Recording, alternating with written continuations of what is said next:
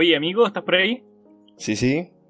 Oye, eh, ¿cachaste esta weá de la elección de Estados Unidos? Como que eh, fue el martes, po, para que los amigos sepan, estamos grabando esto un sábado. Y Ya. yo me quedé anoche viendo la weá, como era Biden o Trump. Esto Claro. terminó el martes y no se sabía. Y Ganó- el miércoles no se sabía. Ganó Biden. O sea, ahora sí, pues, weón, pero bueno, Oh. martes, jueves, viernes, y como que no se sabía, y se sospechaba que sí, y uno anunciaba fraude, y creo que Trump, a día, hoy que estamos gra- grabando la weá, todavía no reconoce que perdió, entonces como que, weón, años de mierda ha tenido como todo. Como No que quería reconocer que había perdido. No, pues todavía no reconoce, de hecho acusa fraude. Oh, yo no sé. Qué cuático. Bueno, y como que este año de mierda es como una weá tensa tras otra. Mm. Como que han pasado muchas muchas cosas y, y muy muy de cerca. Es como, es como, no sé si hubiera ocurrido una especie de glitch acá, weón, en la... Una El- así es como que, como que justo, justo este año, weón.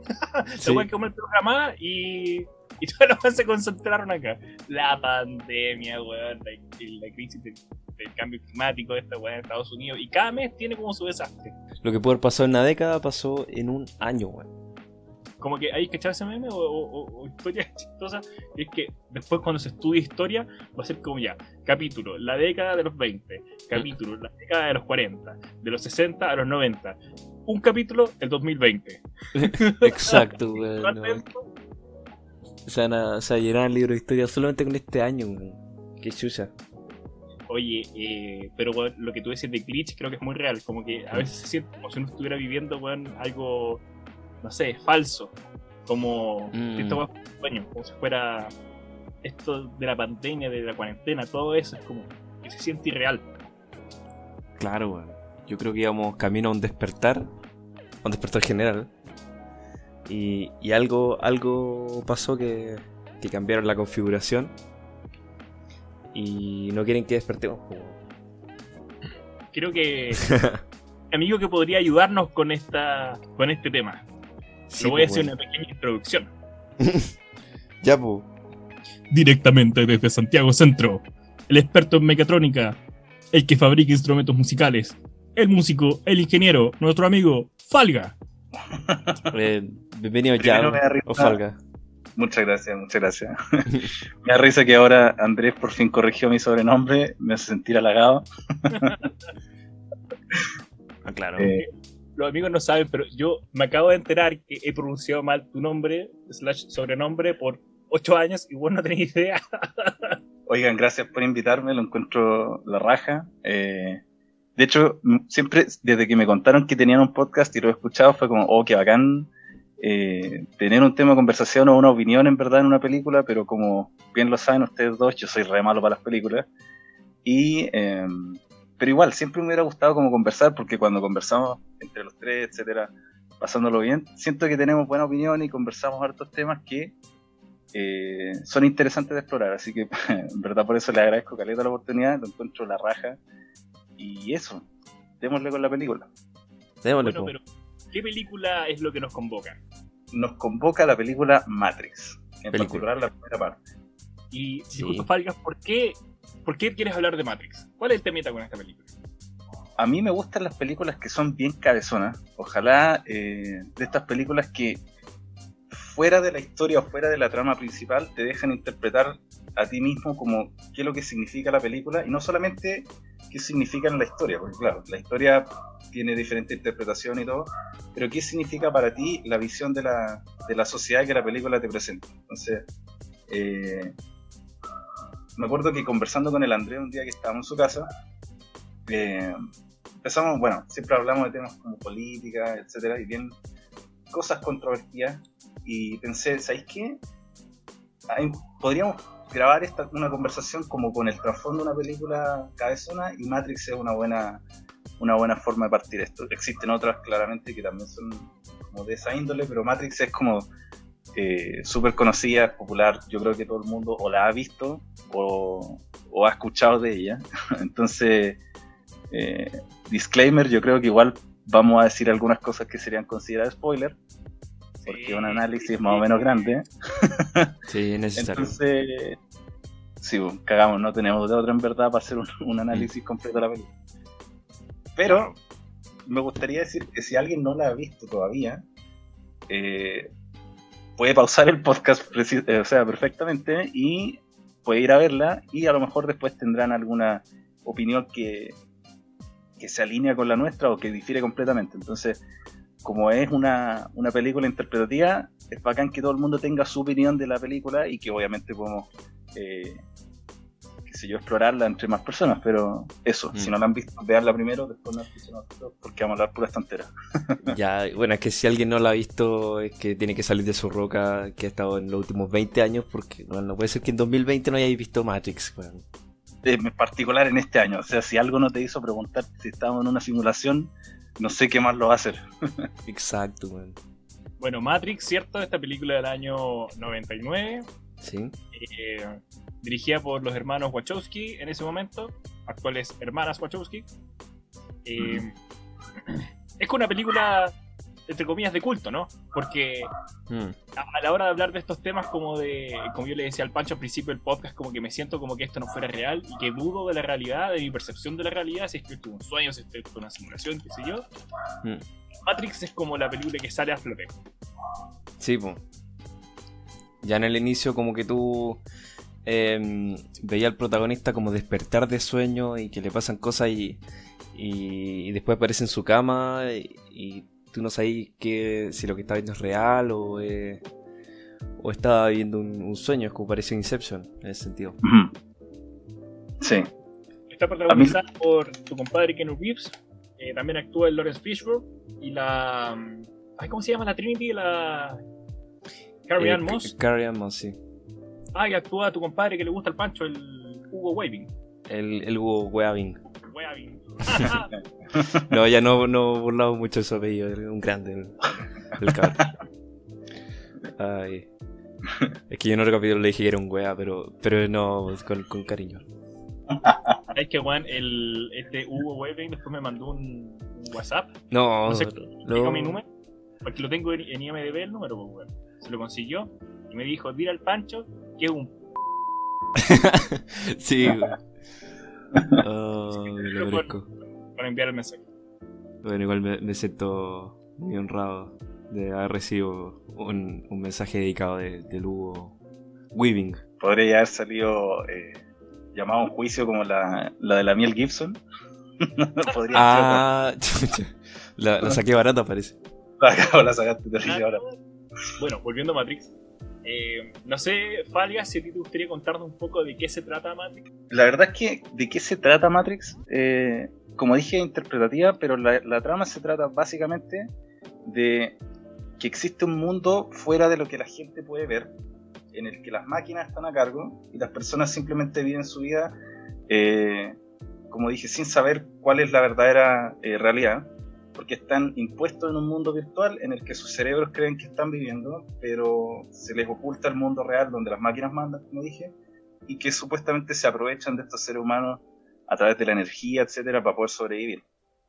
Que de hecho Mm. es un tema que está súper eh, eh, súper actual. Que, bueno, yo creo que cuando esta película se hizo en el 99, pocas personas creían que se iba a llegar a una dependencia como la que existe hoy día con las máquinas, porque muchos expertos eh, y personas las que eh, opinan en todo esto de la tecnología se han dado cuenta que prácticamente ya somos cyborgs, porque la gente se imaginaba, qué sé yo, eh, hace 50 años, etcétera, que la gente iba a tener parte de robots y Mm.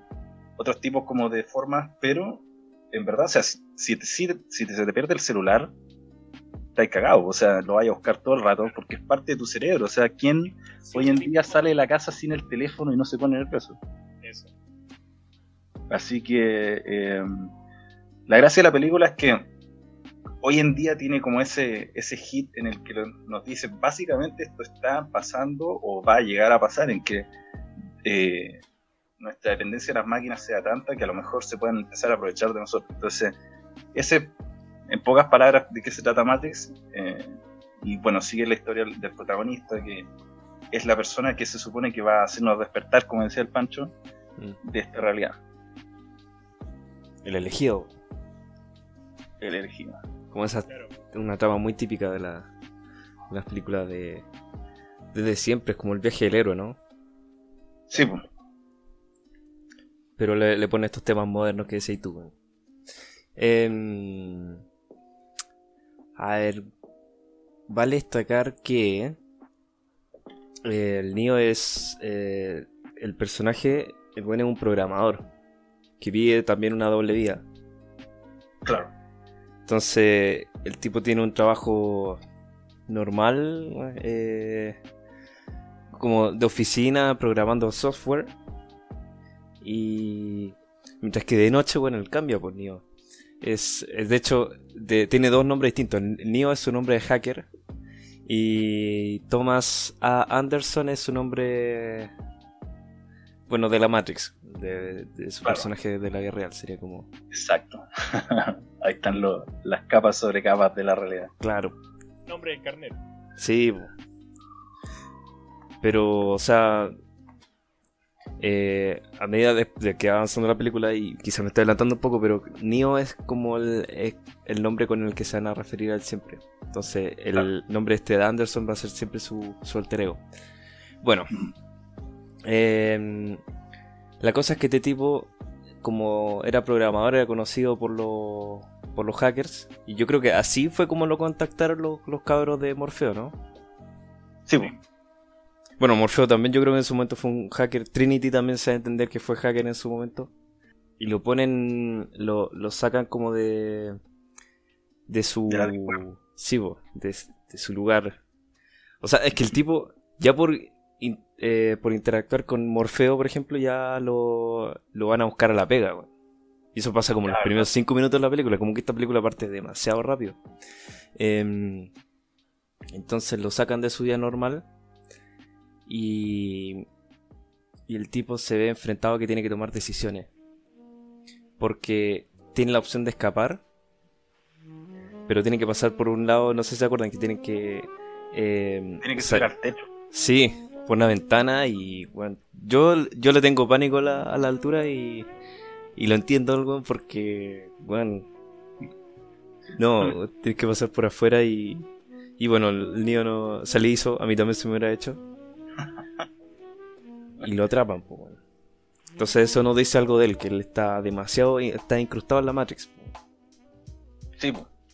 porque después, de hecho, o sea, también era un poco adelantarse, pero el hecho de las leyes físicas toda esa cuestión está simulada.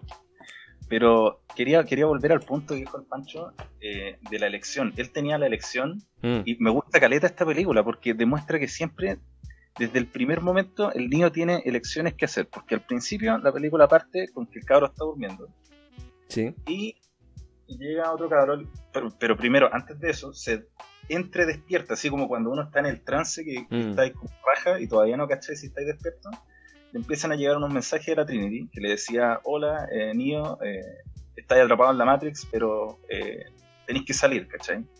Y después le dice, toc toc, Neo, y así Mm. como justo le, le tocan la puerta. Y era un cabro que era amigo de él, que, o sea, no sé si tiene mucha importancia, mm, pero al parecer era, era un cabro que no, que era muy bueno. O sea, se, se cachaba que estaba en algo turbio porque le pidió un CD, quizás del que lo que era, y que no lo podían atrapar. No vamos a especular precisamente en qué es lo que tenía ese CD, pero Mm. no era legal, ni cagando. Y eh, la Trinity le dice que siga al, al, al conejo blanco, sí. haciendo referencia a Alicia en el País de las Maravillas. Y esta es la primera elección del Neo. Es como. Ah, porque. De nuevo, soy pésimo para recapitular, pero este cabro llegó, pescó el CD y le dijo, oye, pero salgamos a carretear, ¿cachai? Y el Neo le dice, no, porque mañana tengo que ir a la pega. Y después, eh, la niña que tiene el tatuaje de la.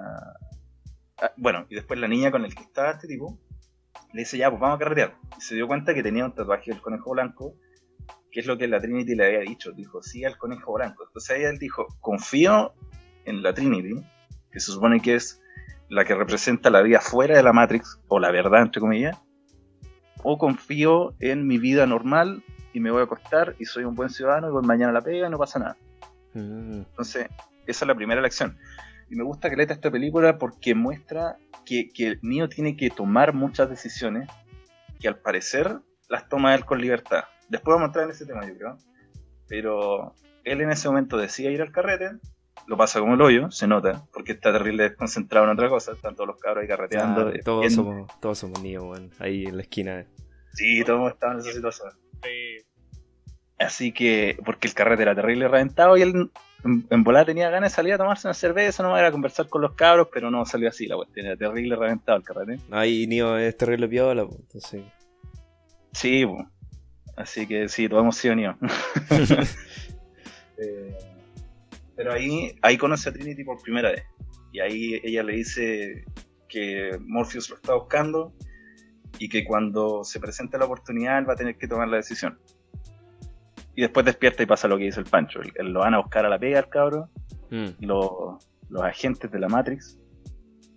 Y ahí tuvo Neo la elección de me tiro por la ventana. O sea, en verdad no sé qué lo que le pedía a Morpheus que hiciera. Tenía que salir, eh, sacar como una salida de emergencia del edificio. Entonces tenía que una, salir por la ventana y como caminar por el borde del edificio y llegar a otra a la otra habitación como así, no sé si. Ah, ya. Sí.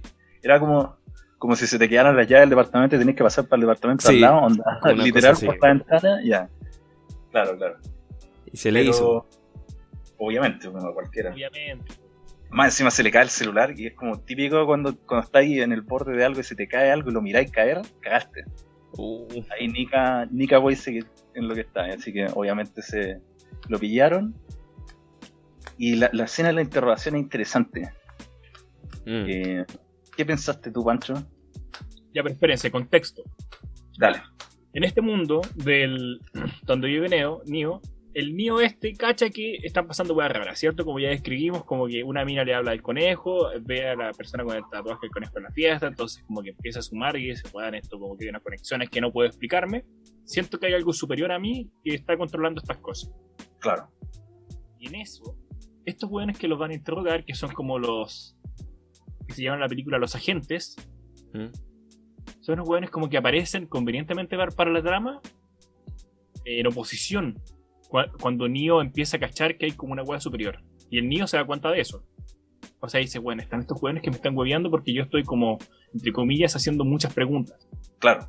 Porque O sea, está cuestionando eh, que esa hueá que es como de película, como estamos diciendo, lo del conejo, qué sé yo, lo de la ventana, puta, no es tan de película, es como de su mundo. claro. De hecho, lo pillaron a través, porque al principio la película parte no necesariamente con Neo, parte Ah, sí, en, una, en una extrañísima secuencia de, de hechos que pasan con la Trinity, que es la, la que contacta a Neo después, pero no se entiende nada, y eso es la idea. Ella está peleando contra gente, no se sabe qué es lo que hacía en ese lugar ni nada, pero ahí es cuando los agentes dicen, ah, ella está tratando de contactar a alguien, y ese alguien, que como dice el Andrés, se estaba haciendo muchas preguntas, estaba tratando de investigar mucho, era Neo. Y, y qué bueno que el Andrés lo dijo, porque cuando, cuando muestran a Neo por primera vez en su pieza, el tipo tenía así como 500.000 pestañas abiertas, así mostrando el terrorismo y cuestiones así. Y aparece el Morpheus, que es el, el cabro que está como supuestamente organizando este despertar. Mm. Y, y claro, po, o sea, tiene, tiene como. Está investigando el de lo que está pasando en el mundo, porque le parece muy raro. O sea, eh, no, no me acuerdo exactamente qué es lo que decían los, los diarios que estaba leyendo, pero eran, claro, cosas como, Como de terrorismo. Algo así. claro, como que quién va a ganar una elección y que se va a haber una guerra civil. Foreshadowing con lo que pasa en Estados Unidos. Oh, no. La cagada. Tengo que ver. Bueno, ¿en qué estamos? Creo que. Ah, ya, lo habían pillado, le Sí. llevaron a interrogación. Y la interrogación, a, a mí de hecho, me dio risa al principio, porque el, el agente Smith es un personaje, en verdad. A mí, yo me cago en la risa cuando lo veo porque Mm. es tan gracioso como el tipo muestra una máquina. que se supone que él es un programa, o sea, lo- los agentes de la Matrix no son personas, son, tienen, tienen eh, apariencia de personas en la Matrix, porque obviamente no van a ser eh, unos robots. Y, Sí. pero el diálogo que tienen es súper bueno, y ahí el actor que. Es el actor que le encanta el Pancho, ¿verdad? Sí, me encanta. ¿Que lo va a demandar? Ya, excelente. Sí.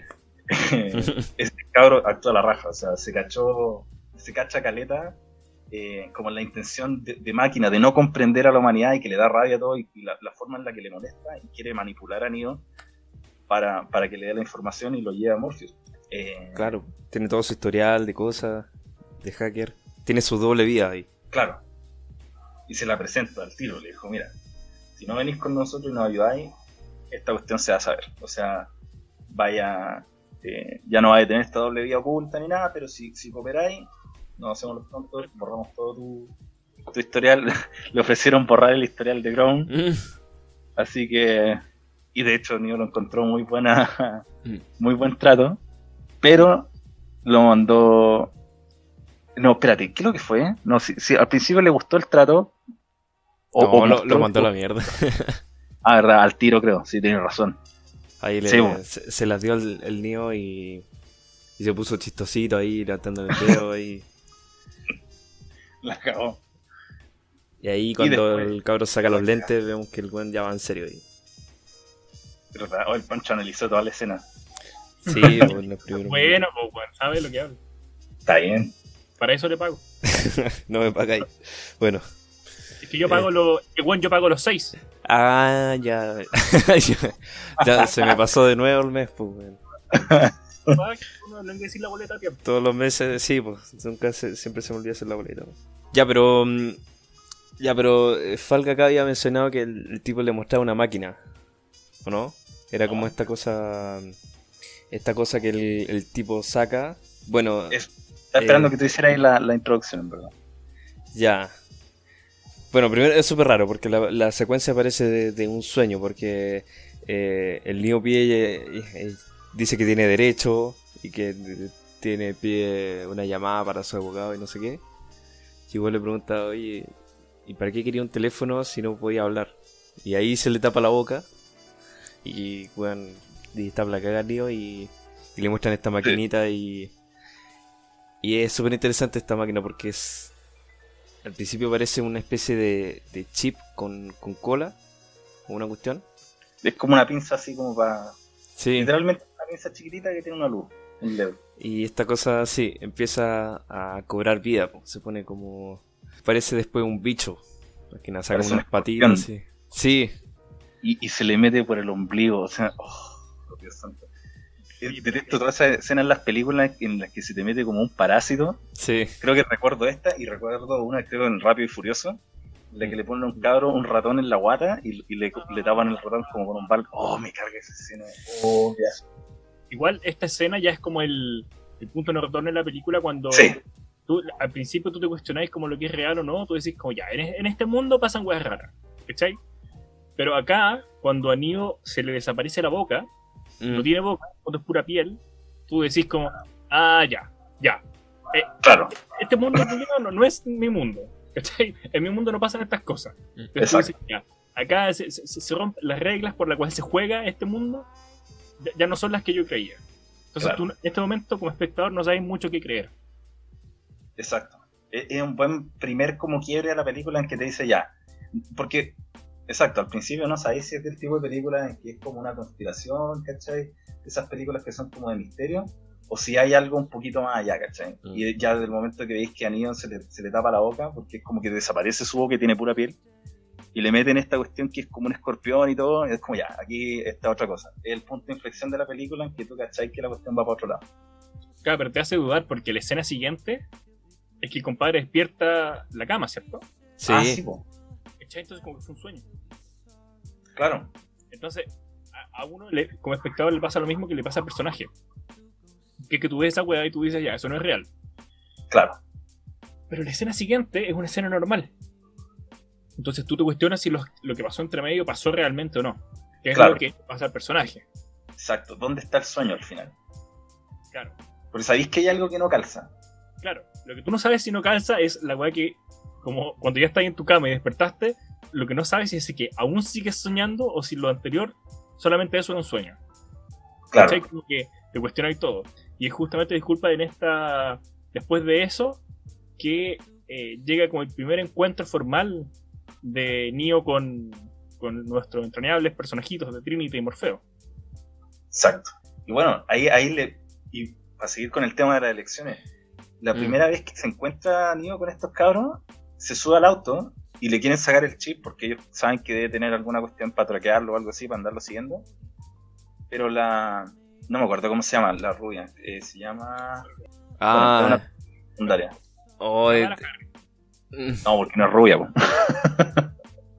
la cámara. no, es que justo me acuerdo todo menos el, el cabro que, que, que estaba manejando se llama como Apoc.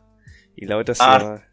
Sí, lo, da lo mismo ese nombre. No está en Wikipedia. Ah. Sí, no, spoiler, ese, ese personaje da lo mismo. Personajes que están ahí por, por hacer la weá que tienen que hacer en ese momento. Porque Claro, tienen, Sí. que, tienen, que, Bueno, tienen que quedar más claro. cabros. Pero bueno, eh, esta cabra es terrible chat, entonces le dice, mira, tení, o, o vais con nosotros o te dejamos tirado. Y el niño dice, ok, me voy. Y ahí la Trinity lo detiene, le dice, oye, espérate, tú sabéis para dónde ese camino va y sabéis exactamente dónde termina. ¿Queréis volver como a la realidad falsa? Y ahí Neo dice, no, ya, filo, vamos. Le sacan el bicho de adentro y todo. Y te cuenta Y que no fue un llegamos- sueño. No fue un sueño. Exacto, ahí, ahí cachai. Ah, no, no era un sueño. Sí, pues de hecho pasa eso, porque al principio tú no sabéis si eso realmente está dentro de él, no tenéis no tenéis cómo saber qué es lo que está haciendo ese bicho, Sí. nada. Entonces le sacan el bicho y entran a una casa que es una mansión, así con todo el drama de la cuestión, pues está lloviendo, hay truenos, todo. Mm, casa es una casa vieja como estilo los años 20, ¿no? Así. Sí. Y adentro está Morpheus con su capa larga y sus lentes que son muy chistosos. muy bacán. Es la raja. sí. Y ahí está una de las escenas, yo creo, más eh, emblemáticas de la película y probablemente de la cultura popular del cine, en el que se habla de, la, de las píldoras, la, Sí. la píldora roja o la píldora azul. Y me- quiero explorar e- este contexto como socialmente, porque no sé si han cachado que se habla caleta de la gente que, que tomó la píldora roja y todo, eh, en la sociedad de hoy en día. pues. Mucha gente dice que, que despertó y todo, y Ujú. me, me causa la sensación de que a veces la elección que te pone la Matrix es para decirte que estáis tomando una decisión por ti mismo y estáis siendo libre y estáis tomando la píldora, pero ¿tenía Neo alguna elección entre tomar la píldora azul o la píldora roja?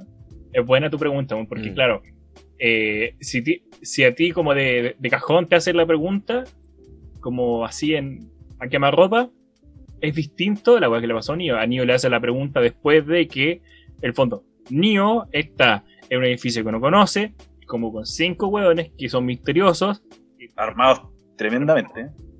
Mm, el weón tiene que decidir si les hace caso o no, eh, y ya pasó por una situación tortuosa el día anterior.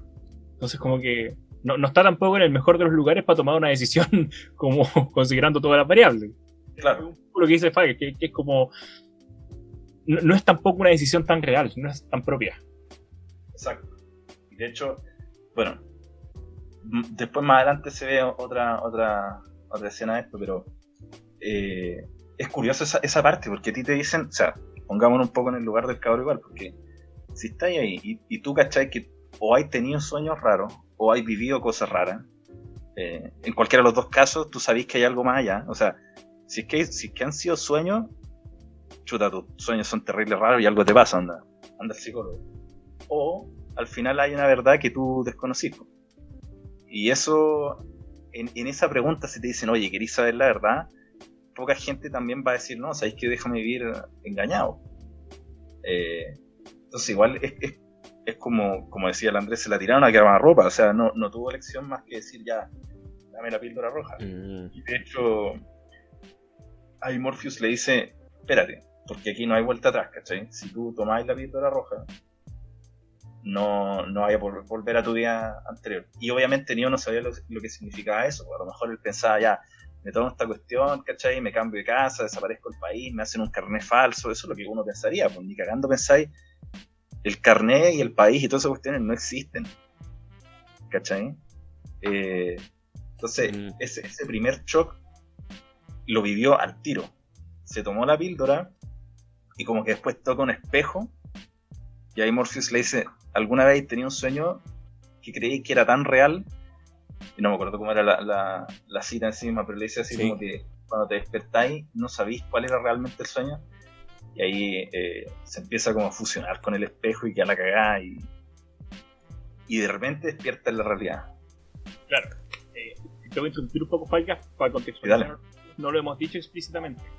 El tema de lo que pasa en el mundo de Matrix es que Matrix es una distopía en el cual eh, las máquinas tomaron como el poder sobre la humanidad y como que los controlan y los utilizan como baterías. Entonces Claro. los humanos están, digamos, eh, incubados en un lugar, nada, no, no viviendo como en un sueño eterno. sí. Y las máquinas controlan el mundo. las máquinas lo que hacen es ponernos a nosotros como en una simulación de una vida para que nosotros no nos demos cuenta que en realidad nuestro cuerpo es una weá que está ahí inerte sin poder moverse. Claro. Esa es como la verdad. Entonces, por supuesto que es como una weá que una vez que la sabes no la puedes olvidar. Es tremenda. Exacto. Eh, y ahí ese es el contexto de Matrix. Entonces, Claro. ahí, niño, cuando se toma la, la pildorita, eh, se toma, ¿cachai? El paracetamol de la weá y pum, no era nada paracetamol, pum, le pasa la weá del espejo. Y después de una escena que a mí me da mucho miedo cuando niño, que es cuando despierta. Oh, a mí igual. Me da mucho Qué miedo. terrible traumante. Sí. Se empieza a sacar unos tubos. Bueno, él despierta en esta incubadora que decía el Andrés. Y está como. Es como un útero falso. la wea. Mm. Entonces, Claro. Y de hecho está, está como en posición fetal, conectado con un montón de cuestiones. Y se empieza a sacar un tubo, uno que se saca de la nuca y uno que se saca de adentro de la boca. Esos son los que creo que más trauman. Sí, Mm. como- Oh, sí, era, era terrible cuando era chico. Y el tipo obviamente está todo atrofiado porque nunca ha usado ninguno de sus músculos. Y las máquinas lo sueltan al agua. Y bueno, dicen que parece que lo de la píldora era una cuestión que les permite a ellos, porque cua- cuando Neo se toma la píldora, Morpheus empieza a dar un montón de instrucciones, uno todavía no sabe a quién, eh, para que encuentren algo. Y al final, al parecer, lo que querían encontrar era a Neo, entonces Mm. esta píldora les permite buscarlo en el mundo real. Se lo fueron a buscar porque literalmente la- las máquinas después de que él murió lo tiran a, a como unas cañerías. Que se supone que después esas cañerías llevan a, a liquidar a los humanos muertos para alimentar al resto de los humanos. Es. Entonces después ellos impiden que va que como que licúen al mío y lo pescan, lo sacan del agua. Está como todo pelado eh, y obviamente todo atrofiado. Entonces ahí recién eh, lo empiezan a activar sus músculos y todo. Con acupuntura, weón. Sí, la cagó con la acupuntura. Aguanta la acupuntura. ¿Quién es tiro gimnasio, weón? La cagó. Uf, fuera así, estaríamos todos con acupuntura, aprovechando Sí. la cuarentena. La película es una escena extendida en la cual ya el niño hace acupuntura, también le hacen pintar mandalas. claro. Y ahí se, y ahí se recupera. Buena, no Así. tenía idea. Haciéndonos mandalas. No, no lo inventaste, Andrés, esa cuestión es canon. Es. No, el, Las mandalas. el actor tuvo que bajar 7 kilos para el papel. Para Oh. justamente que el cuerpo se viera como atrofiado eh, por falta de musculatura o como muy flaquito, ¿cachai? Buena. Pero la acupuntura es real, ¿verdad? Después de verdad salió musculoso. Ya, bueno. Raja. Para la entonces. Cagó. Bueno, lo que a decir es que estos cabros tienen una fijación con los chinos ¿ah? y como con la cultura asiática, porque después le enseñan a pelear con Kung Fu. No sé si cachan, al final la- la- el estilo de lucha no es como, qué sé yo, UFC, Muay Thai, ni mucho menos. Eh, es Kung Fu, es Wing Chun Kung Fu. Y sí, y más que Kung Fu es ese Kung Fu de las películas chinas. Sí, Que ojalá yo supiera un poco más, pero sé que hay unas que son. Hay, hay un género que son de películas chinas que son de estos kung fu de los tipos que caminan por los bambú y saltan como Es- 3 metros y, y pelean. Como que está muy basado en eso.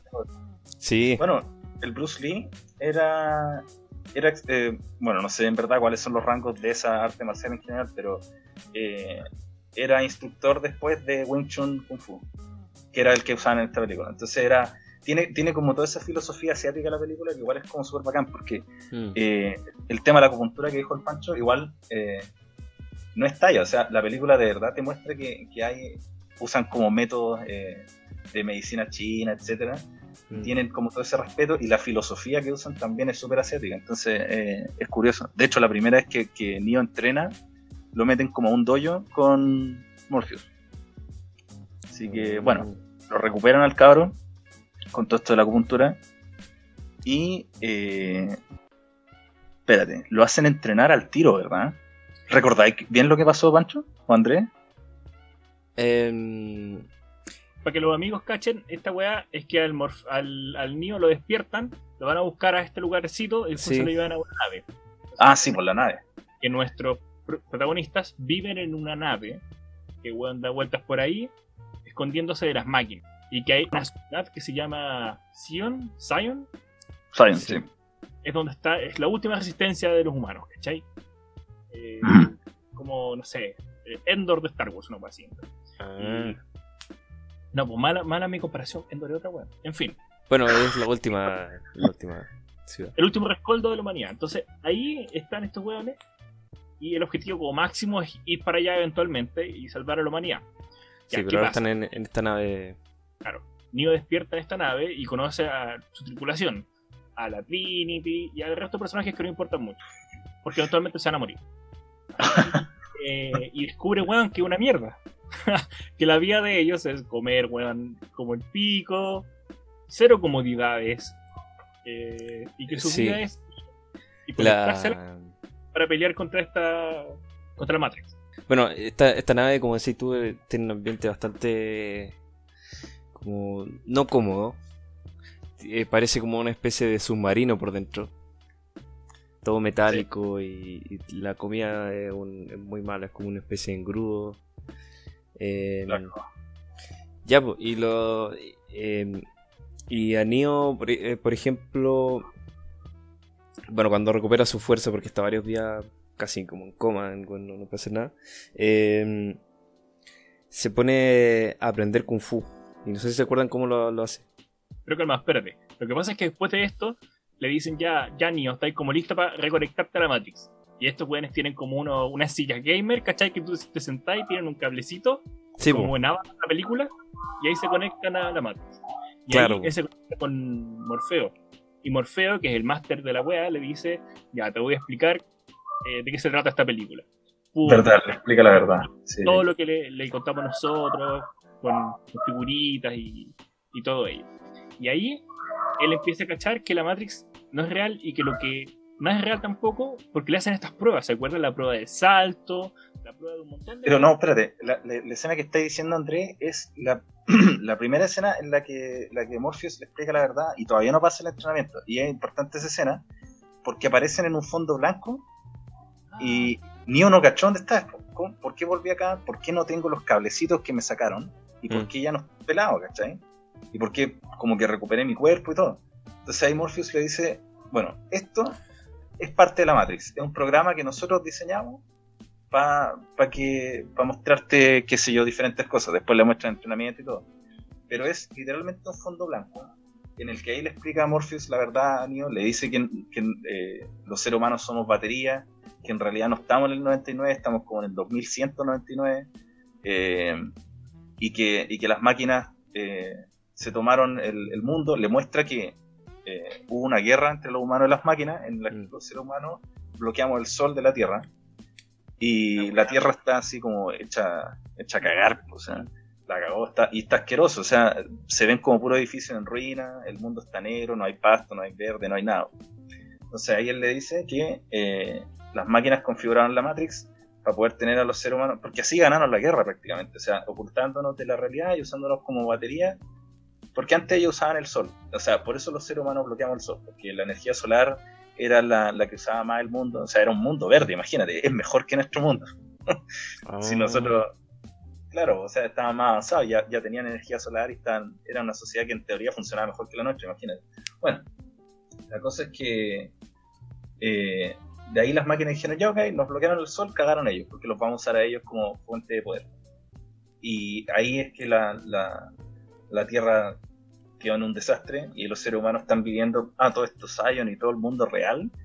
Y de hecho, donde está la nave en la que están y todo, están como en el centro de la Tierra, porque es Sí. el último lugar donde queda un poco de calor. O sea, están tratando de usar la energía del núcleo de la Tierra, por eso están terrible pegados abajo. Entonces, a, todo esta, a todo este shock, Neo como que no se lo cree.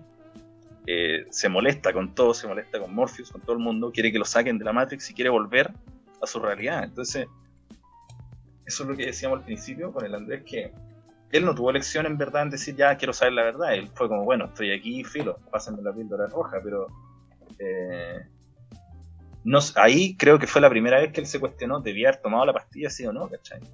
Claro, para esta weá mejor no tomo la pastilla. La cagó, po, o sea, despertó en un mundo que estaba como el hoyo, todo destruido. Hicieron Sí. cagar la Tierra, los seres humanos estábamos pegados en el núcleo de la Tierra, nadie quiere saber eso.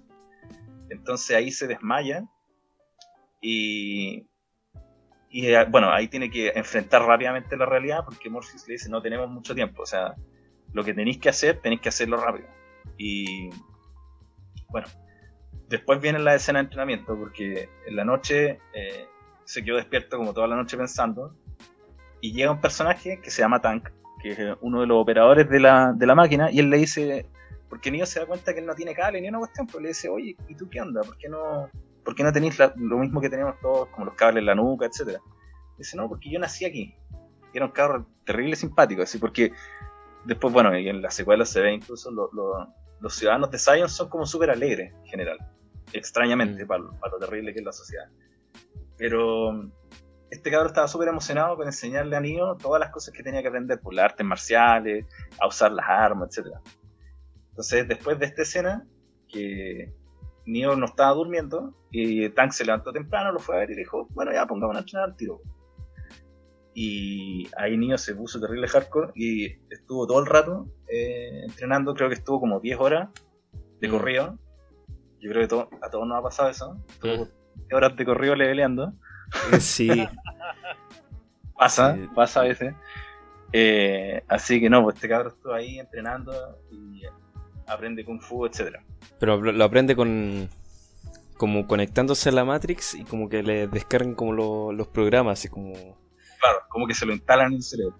Como que se muera 5 segundos y ya hace jiu-jitsu. Y, y después ponen eh, boxeo borracho, así. Bueno, ¿qué- Sí, la cagó. Fue esa parte también, como ¿Qué? para qué querís sacar eso. Yo soñaba con tener esa weá así como. Imagínate para la U, como tenés que aprenderte un curso, un libro entero de memoria. Oh, la raja. Ah, listo, soy experto en tal libro. La cagó, qué rico. Así que ahí el cabro se vuelve experto y Morpheus le dice, ah, sí, démosle, po. Y se ponen a pelear y esa, esa escena es bacán, po. Como decía, se meten como a un dojo y están vestidos de, de artes marciales asiáticas. así con- Sí. Mono. No, po, el kimono es el, kimono es el, el de las geishas. Ay, ¿cómo se llama esta weá? ¿Cómo no va a ser un kimono? Es la misma weá. Eh, No, pues, se, se llama aquí, creo, una cosa así. una pata, una, una patita de. ¿No? Ya tenía unas patas para levantarse. Sí. Esa misma pala, claro. La del Morpheus estaba bacán, era como, era como azul marino. Bueno. Y ahí se fueron a pelear. Y Morpheus hacía al principio se lo hace cagar, el niño se lo pasó por la raja. Y el niño estaba todo cagado en el suelo. Y dice, ¿por qué me ganaste? O sea, ¿cómo, cómo lo hacís para ser tan rápido, tener tanta fuerza y todo? Y Morpheus le dice, ¿tú crees que tenía, esto tiene algo que ver con mis músculos o con mi habilidad en la vida real? Y el niño se queda pensando. Y le dice, de hecho, ¿creéis que estáis respirando aire? Y ahí Mm. Neo queda para cagar. Dice, como que ahí es la primera vez que le dicen, oye, en verdad, estamos en una simulación, tú ya sabís cuál es la verdad, ¿cachai? ¿Tú crees que esta simulación en la que estamos tiene algo que ver con la vida real? Mm. Y ahí como que el Neo empieza a sacar, o sea, no superpoderes todavía, pero se pone terrible rápido y al final le ganó a Morpheus. Lo cual era, era impensable, porque ninguno otro de la tripulación le había ganado en los... Ah, no, los- no, le, le ganó. no, o sea, le dio unos golpes. No, pues, o sea, al final le ganó, le gana. O sea, no, no es que le saque la chucha, sino como que en la pelea queda, queda con la ventaja y excede el por no pegarle, weón, pero Ah, Le gana. ya, ya, ya. No, no sé, no sé. Esto es como la. Porque, sí, Morfeo le, le ganó todas las veces anteriores y él le ganó la, la última. Yo creo que Morfeo ahí se. eh, se confió, se Lo- confió. No, no, Ah, pero le- Neo, Neo igual lo encontraban que el weón estaba avanzando en velocidad, así como que. Como que algo, Sí, algo pues, cacho. claro. Lo que le dijo Morfeo, como que algo le hizo clic y se dio cuenta que podía ser más rápido. No porque él fuera. Final ese truco de pegarle los, los golpes así terrible rápido, como en sucesión, Mm, como lo que hacen los, los agentes, pero eso lo vamos a ver después. Eh, les tengo un dato freak de esta, de esta escena. ¿sí? Eh, ya, pues cuando se produjo Matrix, eh, los entonces hermanos Wachowski eh, estaban viendo el tema de los presupuestos y cómo iban a hacer las escenas de pelea. Entonces Ya. contrataron a un compadre que es de Hong Kong que se llama. Acá lo tengo en mis apuntes. buena, bien preparada también. Mm. Mira, el compadre se llama Gu Ping Yuen. Y la weá es que le, le ofrecieron trabajar la película y él no quiso. Pero en vez de decir que no, puso un salario y unos, re- y unos requisitos absurdos. Un salario muy alto y dijo que necesitaba que los actores tuviesen un, creo que son cuatro semanas de entrenamiento exhaustivo. La weá es que le dijeron que sí. Y este compadre entonces tuvo que hacer las secuencias de entrenamiento. Él es el mismo eh, coreógrafo de Kill Bill y de una película que se llama eh, The Legend Fist, una wea así. Ya. Eh, entonces, él entrena en artes marciales a, a Keanu Reeves y por eso es que eh, tú, Pancho, hiciste un comentario sobre que esto era como cuando peleaban Bruce Lee y la wea. Es que es una referencia a eso. Bruce Lee en, en sus peleas como uno de los... Viste que era actor. Entonces uno de sus como Mm. gestos notables era cuando se limpiaba la nariz.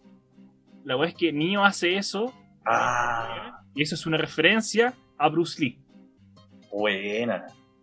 Entonces sí, está, eh, es intencional. Buena, buena. De hecho, las escenas la escena de pelea en Matrix son súper buenas. Porque uno piensa. que ¿Lo inventaste todo lo que dijiste? Ah, estoy weando, ¿verdad? No, ya no te creo nada. El Andesito siempre hace estas cosas, no. No, las cosas que inventa creo que son canon y las cosas que son canon pienso que la inventó. Estamos Ay. terrible mal. no, pero son buenas las escenas de pelea. Yo encuentro que estuvo bien coreografiada porque igual parece que el Keanu Reeves no, no usa mucho eh, dobles en sus cuestiones, pues, ¿verdad? Parece que sí. él de verdad aprende a hacer estas cuestiones, ¿no? Así que no O sea, sé, yo, yo he escuchado que él eh, sí practicar toda la escena. Yo creo que en algunas partes clave usa doble. pero Además que pueden haber habido dobles, pero, pero igual se vio súper natural la escena. Sí, sí. No hay demasiado efecto detrás y la, la coreografía está como súper bien hecha. Entonces, como que es bacán igual. O sea, cuando uno era chico no veía la pelea, o sea, la película por, por todas las conspiraciones y por, por querer pensar. po. Cuando uno era chico la veía porque se pegaban combo y era la raja. Igual, obviamente, las- a mí no me gustan mucho las escenas de pelea. Eh, cuando chico sí. Pero siento que ahora cuando veo una escena de pelea me fijo en la coreografía. Por ejemplo, Claro. es muy distinto ver las peleas de Matrix, po, weón, a ver, no sé, las peleas de los Power Rangers. Ah, sí, Son falsísimas. sí. po. Es Mm. distinto ver las peleas de Matrix que ver la WWE. Oh, pero es que, bueno. Le acabo de tirar, se le acaba de tirar la mala onda a todos los fans de la, de la WWE. Bueno, eh, pero sí, po, o sea, la escena está, está bien hecha, la coreografía está súper buena. Y, y después de esta escena, eh, en la que de verdad Pancho, o sea, Neo le gana a Morpheus, no le pegó ni, ni, ni lo hizo cagar, pero se, se da a entender que, lo, que le ganó el duelo. Entonces, bueno, ahí se tiran a una clase de salto, en la que nadie lo había logrado. La- lo que tenían que hacer era saltar de un techo de un edificio a otro. Y el edificio tenía como 50 pisos o tal vez más. Era, era una estupidez. Entonces Neo dice, ya, dale. Y todos, todos mirándolo, porque lo miraban en código. Lo chistoso es que los cabros podían leer los 1 y 0 y saber qué es lo que estaba pasando. O sea, porque jamás, yo creo que ni el mejor de los programadores te hace eso. Eh, pero claro, lo estaban mirando y dirán, ¿logrará saltar o no? Porque todos decían, este, el elegido tiene que poder saltar. Entonces Neo dice, ya, dale, voy a saltar. Se tira y no lo logra. Se, se cae al, piso, claro. Y, y por primera vez como que salió de la Matrix y sintió el dolor, pues, ¿cachai? De hecho hasta tenía sangre en la boca por el impacto que había tenido. Y ahí es que Morpheus le dice, bueno, si te moría en la Matrix, te moría en, en la vida real. Porque tu cerebro piensa que estás muerto. Es como que somatiza una wea así. weón. Mm. Claro, exacto, como que somatizó lo, lo que le pasó. Es como en Inception también, creo que también les pasaba, onda, si, si se morían en el, eh, en el sueño, creo que también morían en la vida real, porque básicamente el principio es el mismo, como que tu cerebro cagó, Mm. y entonces no podéis, no podéis vivir así, como que caes en coma para siempre, una cuestión así, supongo, no sé cómo es. Y, ¿y qué pasó después? No me acuerdo qué pasaba. Bueno, eh, en resumidas cuentas, después la película avanza y nuestros compadres dicen ya, Neo ya pasó por la conveniente secuencia de entrenamiento de la película, que duró un día, una wea así, y ahora es un experto en artes marciales y en uso de armas. O, Yo le creo. si no es está- arma, la lo va a aprender en dos minutos. Sí. Entonces mandan a las primeras misiones. Entonces, básicamente las misiones es eh, ir al meterse a la Matrix a cumplir algún objetivo particular. Rescatar algo, weón, encontrarse con alguien, qué sé yo. Ya.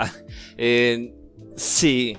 La- las misiones que decís tú, eh, en realidad era que si Neo era el elegido, tenían que. Ah, tenían que validarlo. Sí, tenían la- que. Tenía que ir al, al oráculo. Sí, po.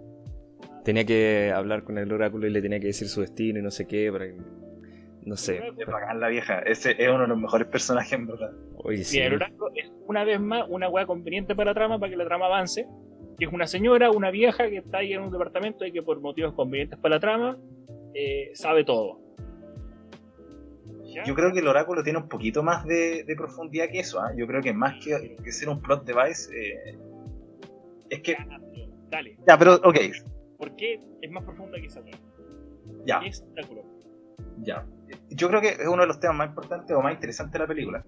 Primero, cuando llega Neo al oráculo, Morpheus está así como terrible feliz, un cabro chico en Navidad, así como, uh, va a conocer al oráculo, está terrible feliz.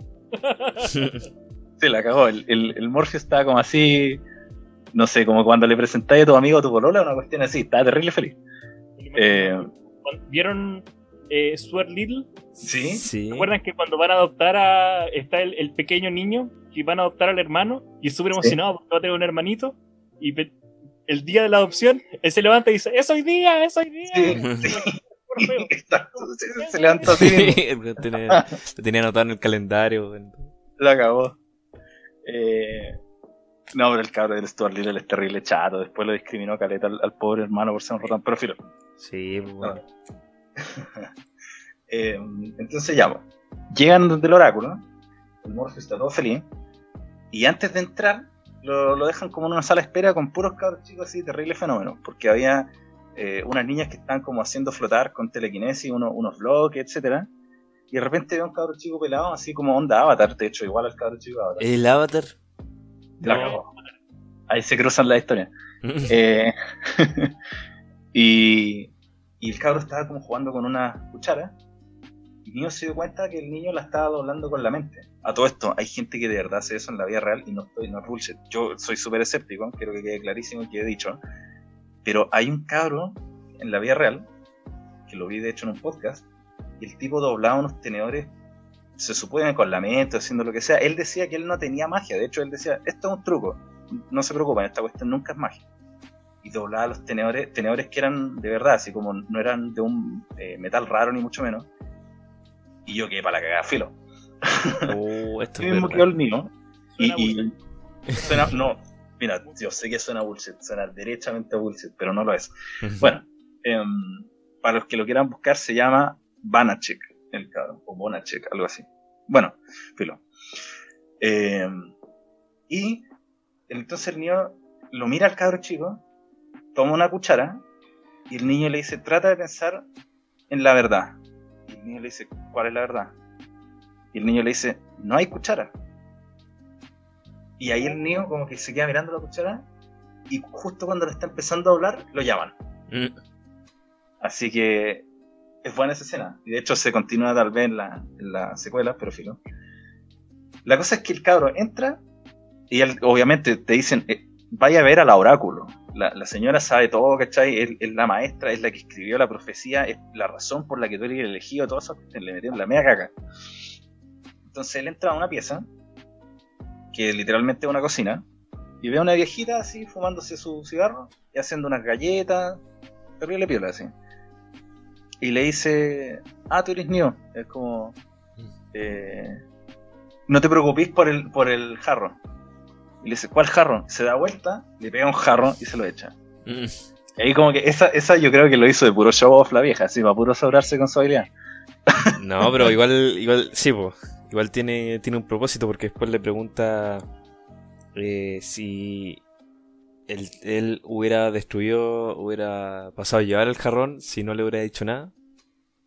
Esa buena pregunta. Uh, ¿Y sabéis qué?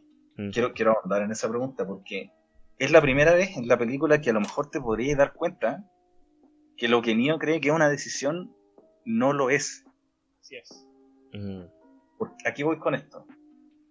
Yo creo, y en mi teoría personal, que la oráculo no es necesariamente buena ni tampoco mala, pero no es que ella sepa lo que va a pasar, más que sea capaz de influir lo que va a pasar. ¿Y a qué me refiero con esto? Ella tenía convencido a Morpheus de que iba a encontrar al elegido, al tipo que la iba a hacer toda. ¿cachai? Entonces, ¿qué es lo que pasó? Morpheus fue, encontró en todo el mundo a quien él creía que era el elegido. Neo tenía todas las de ser el elegido, o sea, se llamaba Neo, que es como el nuevo, pero también es una, es una ¿cómo se llama esto? Cuando le cambian el orden al letra y significa otra cosa, anagrama. Sí. de One, porque Neo se escribe N-E-O, y eso es, si ordenáis las letras, sale One, que significa uno, o el elegido de One. Y eh, entonces, bueno, Morpheus dice, ah, este cabrón es el elegido, obviamente, pues se llama Neo, puede ser One, ¿cachai? Este, ¿cachai? Entonces, ahí, aquí yo pienso, ¿podría ser que Neo tiene realmente superpoderes? ¿O le influyeron los superpoderes simplemente por lo que él creía que era? ¿Cachai? De nuevo, Neo a lo mejor no tuvo mucha lección en lo que le presentaban, o sea, él tuvo que tomar la pastilla, de nuevo, porque, porque la situación lo obligaba, él tuvo que someterse a entrenar y hacer todas estas cosas.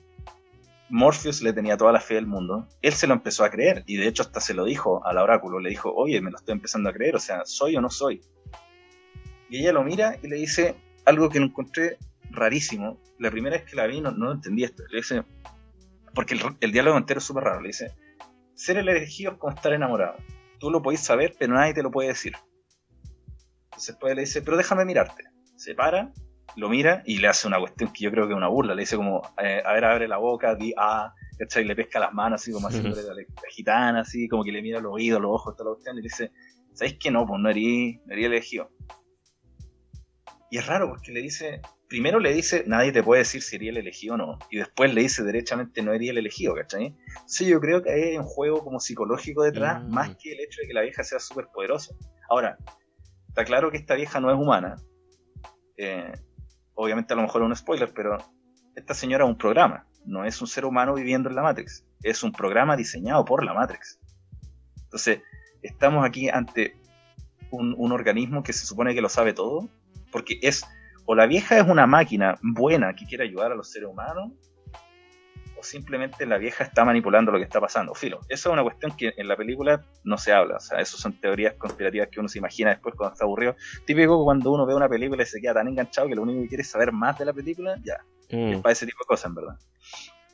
Pero la lección y lo que más me gustó de la escena es que ella prácticamente le dice, tú tienes la lección, y a lo mejor no la tiene tanto.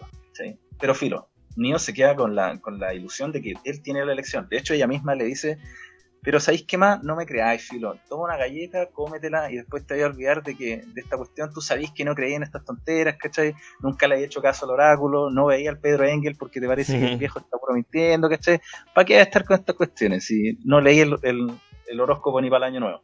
Entonces el niño pesca, se come la galleta, sale de la pieza y está el Morpheus ahí así como, uh, como cabro chico esperándolo. Mm. Y el, y el niño dice, oh, pero ¿cómo le explico ahora a este viejo que yo no soy el elegido? O sea, el pobre cabro está terrible, de, como, invirtió caleta de, tiempo, espacio, energía en que yo era el elegido, y ahora la vieja me dijo que no soy, o sea, ¿cómo se lo digo? Entonces el Morpheus le dice, no, no me digáis nada, piola, eh, estamos bien. Uh, se nos olvidó discutir un, un detalle increíble. Es que eso, esa escena tiene otro matiz, porque lo que sí le dice el oráculo al, al en algún momento el niño va a tener que elegir entre su vida y la de Morfeo. Sí. ¿Verdad? Y después sale y se encuentra Morfeo y como, ¿cómo te fue? ¿Cómo te fue? Y el niño como, eh, bien. bien. Oh, por Dios. Es como cuando te preguntan cómo te fue en una prueba y tú sabes que a tu amigo le fue la raja, pero tú no querés decirle que te fue como el hoyo porque ¿para qué? Mm. ¿Para qué hacer la diferencia? No, bien, fue. No, al revés, pues tú sabes que a tu amigo le va mal y a ti fue bien. Ah, que a mí nunca me ha pasado eso. ah, no, mi güey, te pasó, en el colegio te pasa, pero... En el colegio, pero en el colegio no cuenta. bueno. Bueno, volvemos. Eh, no sé si ese era el Matías que querías decir, Falgas, que se nos olvidó. No, se nos olvidó. Otra cosa. ¿Se acuerdan que de repente, en una noche, en la nave, de repente llega el niño así, ah, está, paseando por la nave y se encuentra un cabro que está despierto esta tarde en el PC, como a algunos nos ha pasado. y lo pilló, po. Estaba jugando LOL. O estaba haciendo otra cosa. Entonces el cabro como que cierra todas las ventanas y, uh, porque lo pilló. Entonces, bueno, y este cabro está en, cosas malas, pero todavía Nio no lo sabe. Entonces este le ofrece un trago a Nio y obviamente podemos saber que no había precisamente los mejores tragos en un mundo que está acabado. Entonces era literalmente una cuestión para limpiar los motores. Y se ponen a conversar, así este cabrón se hace el simpático con el niño. Le dice, ¿sabes qué?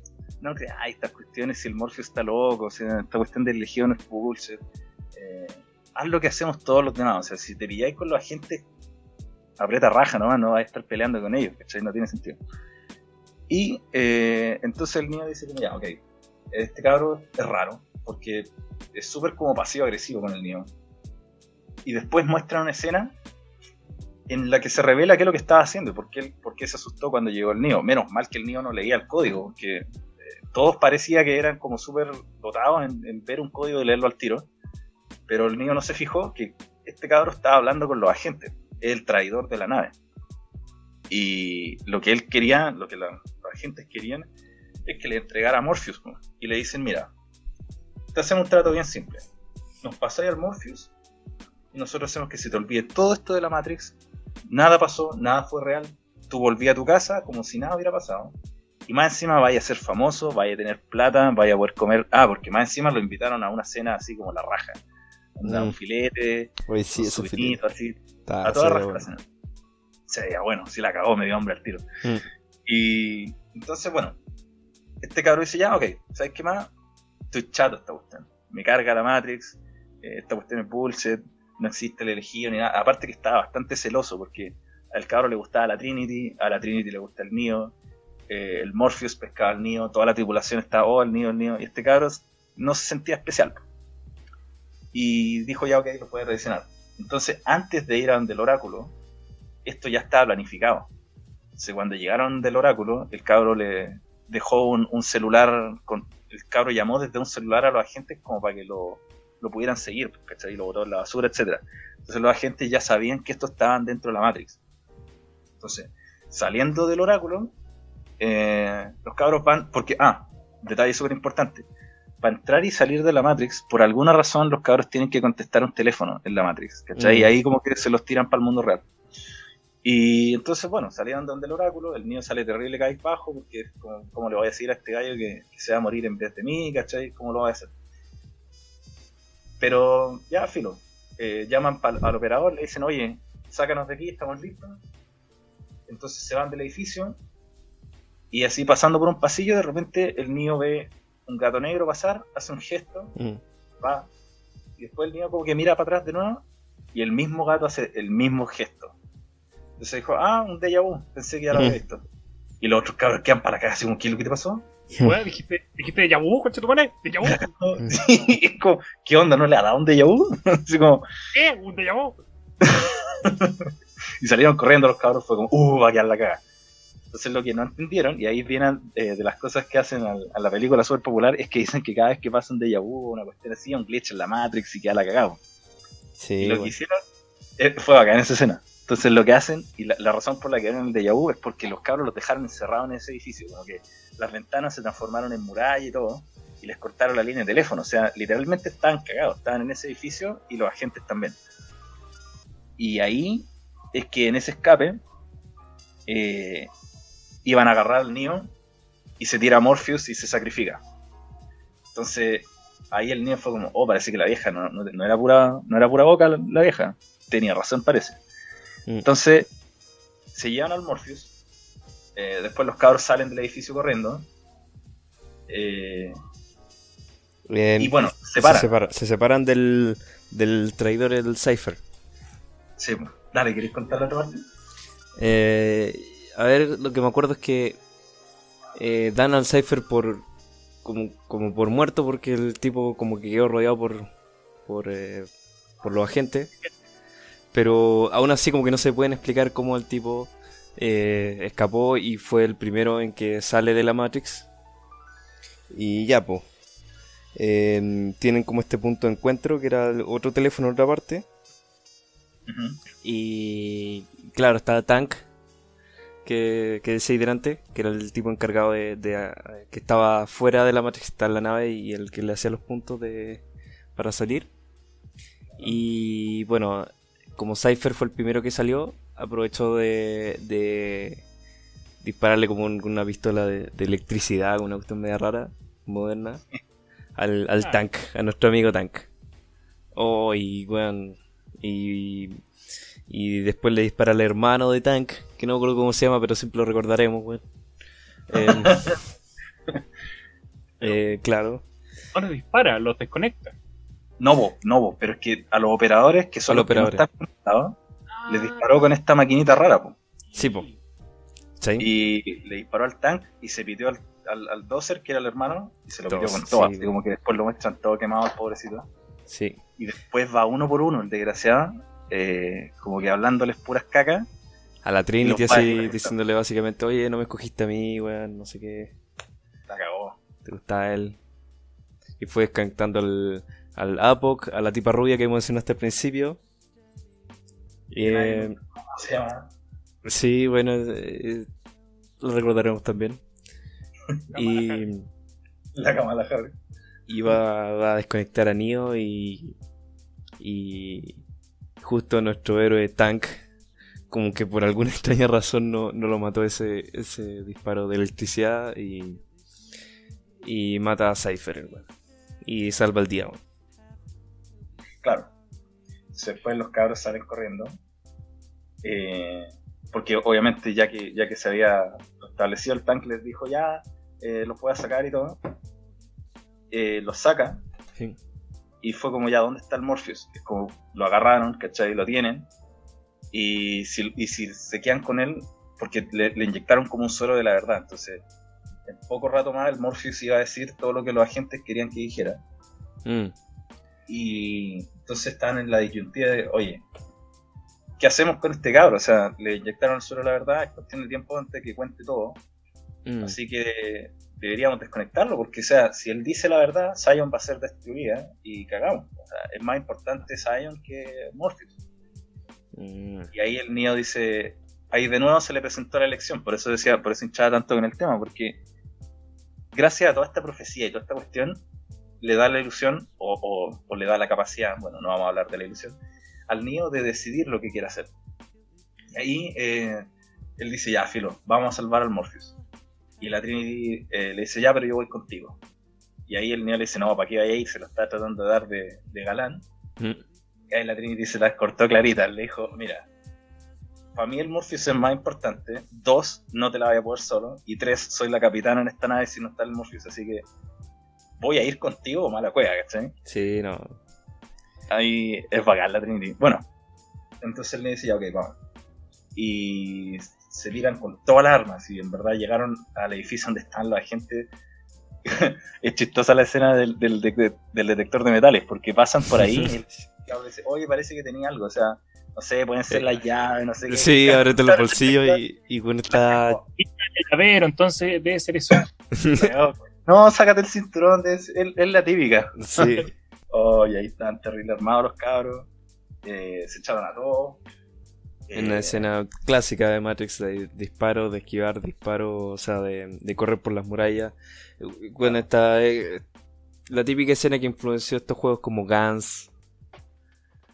Exacto. Todo toda, la, toda la cultura popular eh, eh, influenció Sí. juegos, películas, etcétera. Sí. Entonces, bueno, no hay mucho más detalle en la escena, creo. Hasta que llegan al techo. Porque Mm. después estos cabros suben al techo, plantan una bomba, creo, explota todo el edificio y llegan al techo. Eh, interesante eso del, del techo, o sea, como que no, no parece nada, pero eh, como que viendo esta película y comparándola con otro análisis como de otras cosas psicológicas, siempre hay referencia a escaleras, subida y bajada. Entonces, eh, en muchas partes cuando, cuando tú querías entrar como al subconsciente, lo, lo ponen como una bajada, descenso a los infiernos, pero en esta película, si te fijáis, todos los personajes siempre van hacia arriba. O el. Neo por lo menos. Va siempre en las escaleras de la casa de los años 20 que mencioné al principio. Tienen que subir una escalera en el piso, en, el, en la parte donde los dejan atrapados también. En vez de bajar por la escalera, suben. Y en este edificio también. Toman el ascensor y suben. Entonces toda la, la ah. película está haciendo referencia a una, a una subida.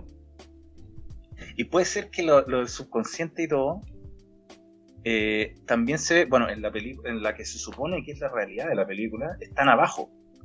Entonces a lo mejor por eso se supone que tienen que subir. Sí, po, Eh. ellos, ellos están abajo, están en el sueño y tienen que salir. Cuando en otras cosas, eh, en, otras en otras series, en otras películas, es al revés. Los tipos parten en la realidad y tienen que bajar hacia el subconsciente. otra cosa importante y que tiene relación con eso mismo Mm. es que cuando está el, el agente Smith está interrogando a, a Morpheus, cuando lo tienen ahí con el suelo la verdad y todo, Morpheus no quiere hablar, pero está para la cagada, o sea, no es como que pueda hablar tampoco. Sí. Eh, el agente Smith se nota que es dif- diferente a los otros dos agentes, que son como terrible máquinas, son chistosos, porque Mm. hablan como en como que se, se completan la, la oración y hablan como imbéciles. Mira, eh, Claro. ahí el, el agente Smith le, le cuenta a Morpheus que la primera vez que se inventó la Matrix era una utopía. Entonces, no era una realidad, ¿cómo decirlo?, verosímil. Las cosas no eran eh, conflictivas ni nada, era literalmente una utopía. Todo era perfecto, la gente podía hacer lo que quisiera, eh, porque querían crearle a los seres humanos una ilusión en la que, en la que quisieran estar. O sea, las máquinas tampoco son desalmadas, ¿cachai? se nota que tienen por lo menos la preocupación de que los seres humanos se mantengan en el sueño y no, no generen más problemas. O sea, al final son como pragmáticas y al final y eso tiene sentido con las máquinas. O sea, van a buscar lo que es un fin práctico, no van a buscar crueldad ni castigar a los seres humanos. Son máquinas, no, no, no procesan esos sentimientos. Mm. Pero lo curioso es que la gente Smith parece que sí. Él es una, un programa que puede expresar rabia y puede expresar como asco. Porque a él le da como asco a la humanidad. Es como- recuerda un poco a lo, que, a lo que se dice de Hitler, que era una persona que sentía asco por, por las cosas que odiaba. Entonces Mm. él habla de que le molesta el olor del ser humano, así. Eh, y que quiere salir de la Matrix. Pero en todo esto le cuenta a, a Neo, o sea, a Morpheus, perdón, que la primera Matrix era perfecta. Pero aún así falló. Y falló. Y, y ahí es que dice, los, los seres humanos son tan estúpidos porque necesitan el conflicto. La primera Matrix no tenía cómo fallar. Era tan perfecta que ustedes la hicieron fallar porque no se creían en la perfección. O sea, Mm. eh, entonces por eso a lo mejor ascender del sueño, o sea, por eso a lo mejor el sueño está abajo y no necesariamente arriba, porque a lo mejor los seres humanos no quieren un sueño, quieren una realidad. Entonces lo que la película te está diciendo es que lo, lo perfecto y lo bonito no es lo que uno creería que es perfecto y bonito. ¿Cachai? Que aunque lo- el sueño sea increíble, es mejor siempre la realidad. Por eso a lo mejor lo, lo- lo enfocan como un ascenso, ¿cachai? Como que tú estás creciendo, estás desarrollándote y estás eh, despertando. Porque aunque las cosas no sean bonitas, el, el despertar a veces es necesario. Sí. quiero complementar un poco lo que dices. Eh, aprovechar a los amigos que nos escuchan en la casa. Nosotros habíamos tenido una conversa similar a esta con el Pancho en el capítulo de inteligencia artificial de la primera temporada, cuando discutíamos un poco esta escena. Pero me gusta mucho tu reflexión porque ahí nos cuestionábamos si es que era preferible esto de estar comiéndote este engrudo, que es una wea real, o estar comiéndote, weón, un. Ahí hablábamos como de un plato así exquisito, pero en la Matrix. Una wea que tú sabes que no es real, pero que lo percibes como real. Claro. Que es como la disociación que hay entre lo que es real y lo que es percibido. Exacto. Que, por ejemplo, este personaje Cypher, que era el que reaccionaba al grupo, en realidad él decía ya, pero compadre, si lo que importa es lo que uno percibe. Exacto. lo que estoy en la Matrix y que me estoy comiendo en esa escena que era como un bistec, una cosa así, eso es lo que cuenta. Que Claro. la de si es real o no, puta, eso es como testimonial, es como anecdótico. Exacto. O sea, no tiene, no tiene ningún impacto. O sea, al final. Mm. Y es una, es una, es una buena forma igual de presentarle al, a los espectadores un punto de vista que igual es completamente válido. El cabro estaba chato con lo que era, con lo que real, porque se sentía mal con eso, y al final pensó, mira, es súper simple, esta cuestión es falsa, pero yo me voy a olvidar de toda esta cuestión si los agentes cumplen su parte del trato y me llevan al mundo. Al final, ¿qué importa, cachai? Da lo mismo que esto no sea real, yo prefiero vivir engañado el resto de mi vida, cachai?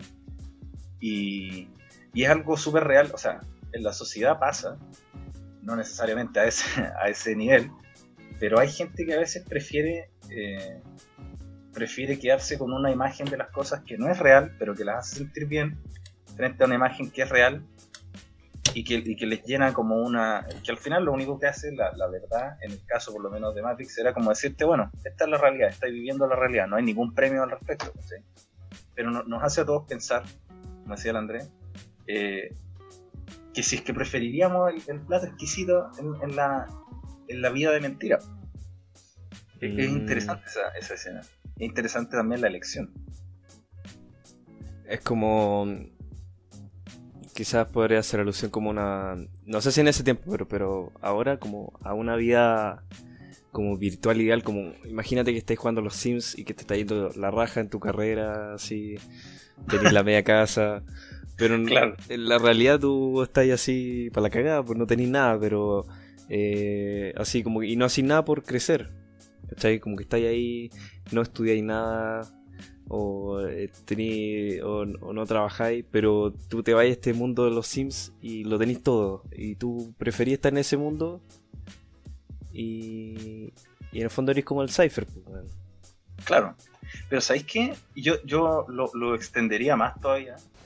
Quisiera decirte una revelación que he tenido en lo que llevo aquí. La tuve cuando traté de clasificar a tu especie. Me di cuenta que en realidad no son mamíferos. Todo mamífero de este planeta por instinto desarrolla un equilibrio natural con el ambiente circundante, pero ustedes los humanos no. Se mudan a un área y se multiplican y multiplican hasta que han agotado todos los recursos naturales. El único recurso para sobrevivir es transportarse a otra área.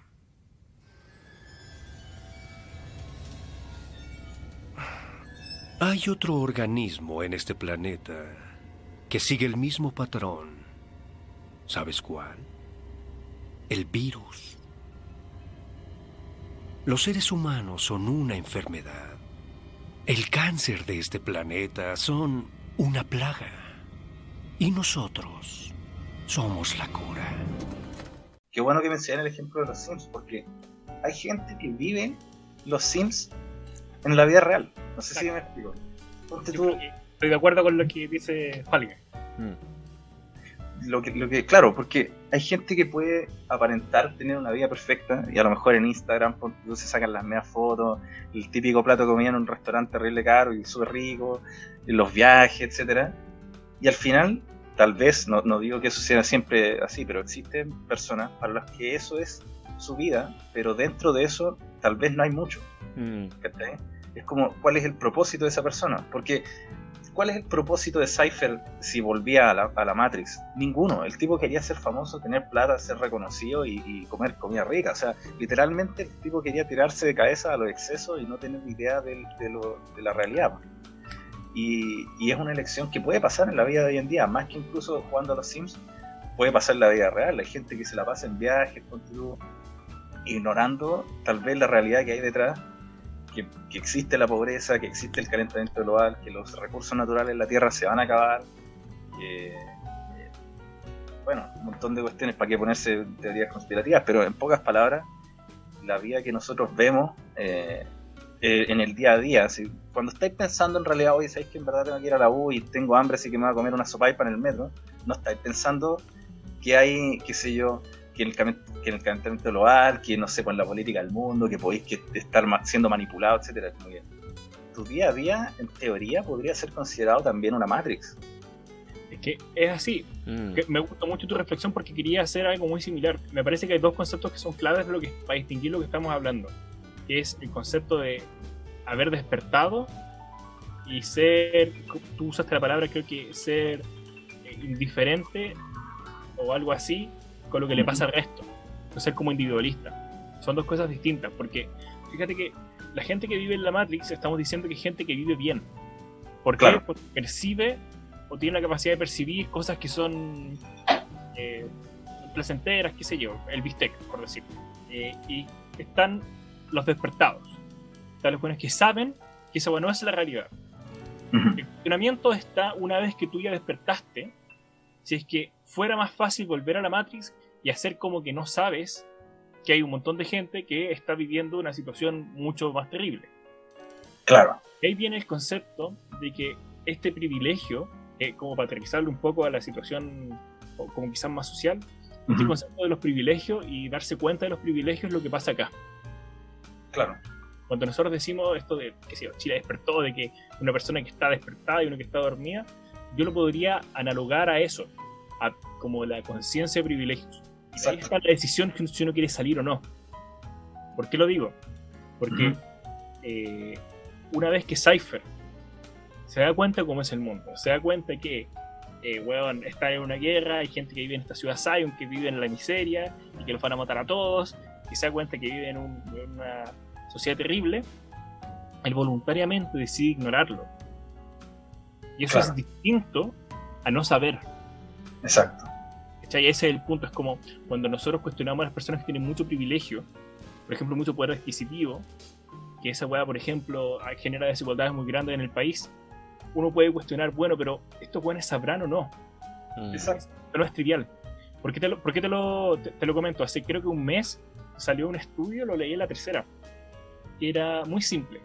Le preguntaban a la gente cómo era eh, la proporción de personas de ingreso bajo, medio y alto en Chile. Ujú. Y se la preguntaban a las personas de ingreso alto. Y las personas Ya. de ingreso alto tenían una visión distorsionada de la realidad, tremendamente distorsionada. Que decían algo así como lo que decimos clase baja, algo así como el 20%, la clase media debe ser como el 60% y 20% alta.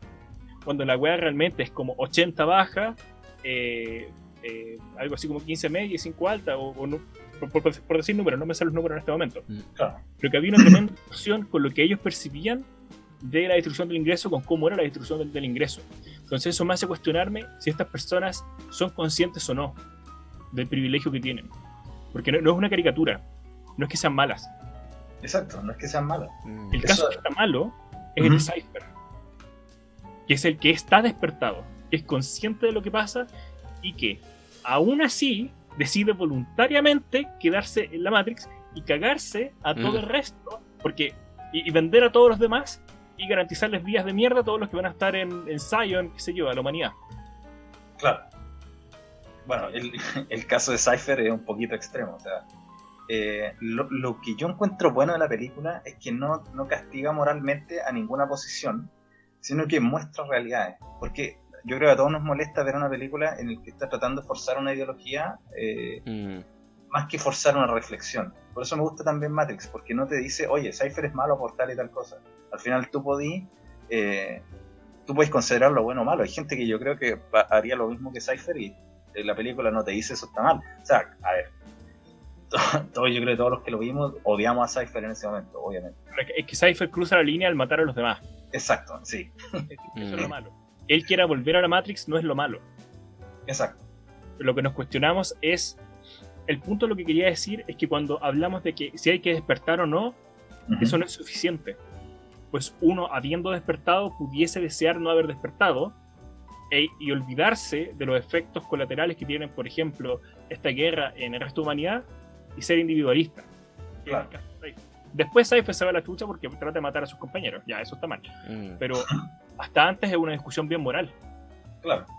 Y bueno, de hecho, Neo hace todo lo contrario. Neo eh, se acaba de enterar que, que tiene una posición clave en una guerra que él no sabía que existía, para empezar. Y se echa al hombro la responsabilidad de, de jugársela y decir, ya, ok, me tocó lo que me tocó nomás. Y, y tuvo que, bueno, porque también él pasó por esto. Es como, eh, yo creo que también hace un símil a lo que se supone que le pasó a Jesús en el desierto y todo, porque esta, también tiene, bueno, Zion creo que es una ciudad bíblica, no tengo idea. Eh, una cosa así. Entonces, eh, es curioso porque se supone que cuando Jesús está en el desierto se le presenta la tentación también y todo. Y yo creo que eh, cuando hablamos de política y cuando hablamos de religión, etcétera, olvidamos también la parte humana en la que las personas de repente se sienten con la- las ganas de decir, ¿sabéis qué más? Ya, ok, es una realidad falsa y todo lo que queráis, pero por Dios, que es mejor eso antes, antes la- de la verdad, ¿cachai? Entonces, yo creo que la, y bueno, obviamente en la política y en la religión te moralizan al tiro esa cuestión. ¿cachai? Te dicen, no, eso está mal, la tentación está mal. Pero, pero en la película te lo ponen así como, mira, se está comiendo el medio bistec, se está tomando un vino, le están ofreciendo ser famoso, tener plata, olvidarse de todos sus problemas. Tú igual te lo preguntáis, ¿cachai? A diferencia, y también te ponen la, la- posición de Neo, que él no pidió esto, lo buscaba porque, porque le intrigaba, claro pero él no, no tenía idea que, el- que la realidad tenía tantas capas y que él tenía que pelear una guerra que no le correspondía ni cagando, pero al final se dio ante el sacrificio. Entonces se le pasó también la parte de la tentación, en la que él, eh, cuando está en el fondo blanco con Morpheus y empiezan a discutir, él le dice, no, no, quiero salir de aquí, devuélvanme, ¿cachai? Porque obviamente el, el tipo, aunque es un héroe, es humano. ¿Cachai? Y yo creo que lo interesante de los héroes es cuando la cuestión les cuesta. O sea, yo creo que todos vimos cuando éramos chicos los típicos eh, monos animados en el que el, superhéroe nunca perdía, eh, todo le iba a salir Mm. bien y todo. Pero yo creo que todos cuando crecimos nos alejamos un poco de, la, de las películas, series, etcétera, e historias en general en las que el héroe nunca le cuesta nada. Porque como dice el Andrés, eh, cuando tú sabís la verdad y, y sentí una responsabilidad al respecto, eh, es muy fácil querer dejarla, pero está, está en el mérito tuyo eh, asumir la, la responsabilidad que te tocó o asumir el papel que recién descubriste y jugártela. Así que en verdad tiene un, un sentido social interesante en ese sentido la película. Bueno, son... eh, no sé en Sí, qué parte digamos. No, pero quisiera complementar para seguir con. Es que encuentro que esto, esto es muy interesante. Decimos que una vez que uno despertó, que uno conoce la verdad, uno tiene la decisión de hacerse el Larry o no. Claro. ¿Cachai? Y, y, es tremenda decisión, pues, weón. No sé, yo pienso. ¿Sabes de qué me acordé harto ahora que, que te estás escuchando, Falga? Eh. Me acordé cuando fue el plebiscito del, del sí y el no, cuando pasaría de la dictadura. ¿Tú estuviste ahí? Ya. No, po. Pero había un tema con el plebiscito que hasta el día de hoy es muy. ¿Cómo se dice? Eh, se castiga mucho a la persona que votó por el sí. ¿Sí? O sea, yo encuentro que en ese plebiscito el voto del sí era tipo un voto escondido. ¿Cachai? Eso pasaba con la encuesta, que la gente no quería decir que iba a votar por el sí. Es un poco lo que pasaba con el voto del Brexit, como el voto Trump, que no aparece en la encuesta no, no lo queréis decir. ¿Ya? Pero como el voto es secreto, finalmente votáis. Y, y se castiga harto porque ya la dictadura se violaron, se torturó gente, se mató gente con fines políticos, qué sé yo. Y Ujú. muchas otras cosas. Pero hay un tema con el conocimiento de la verdad. Porque, eh, al menos lo que yo, eh, en mi experiencia de vida, hablando con gente que vivió esa época, eh, no era como hoy en día, que todo lo que yo dije, eh, eh, eh, sé, que es verdad, sé que toda esa weá pasó, Claro. Y tú pudieras no saber. O sea, en ese tiempo hay muchas cosas que no se sabían.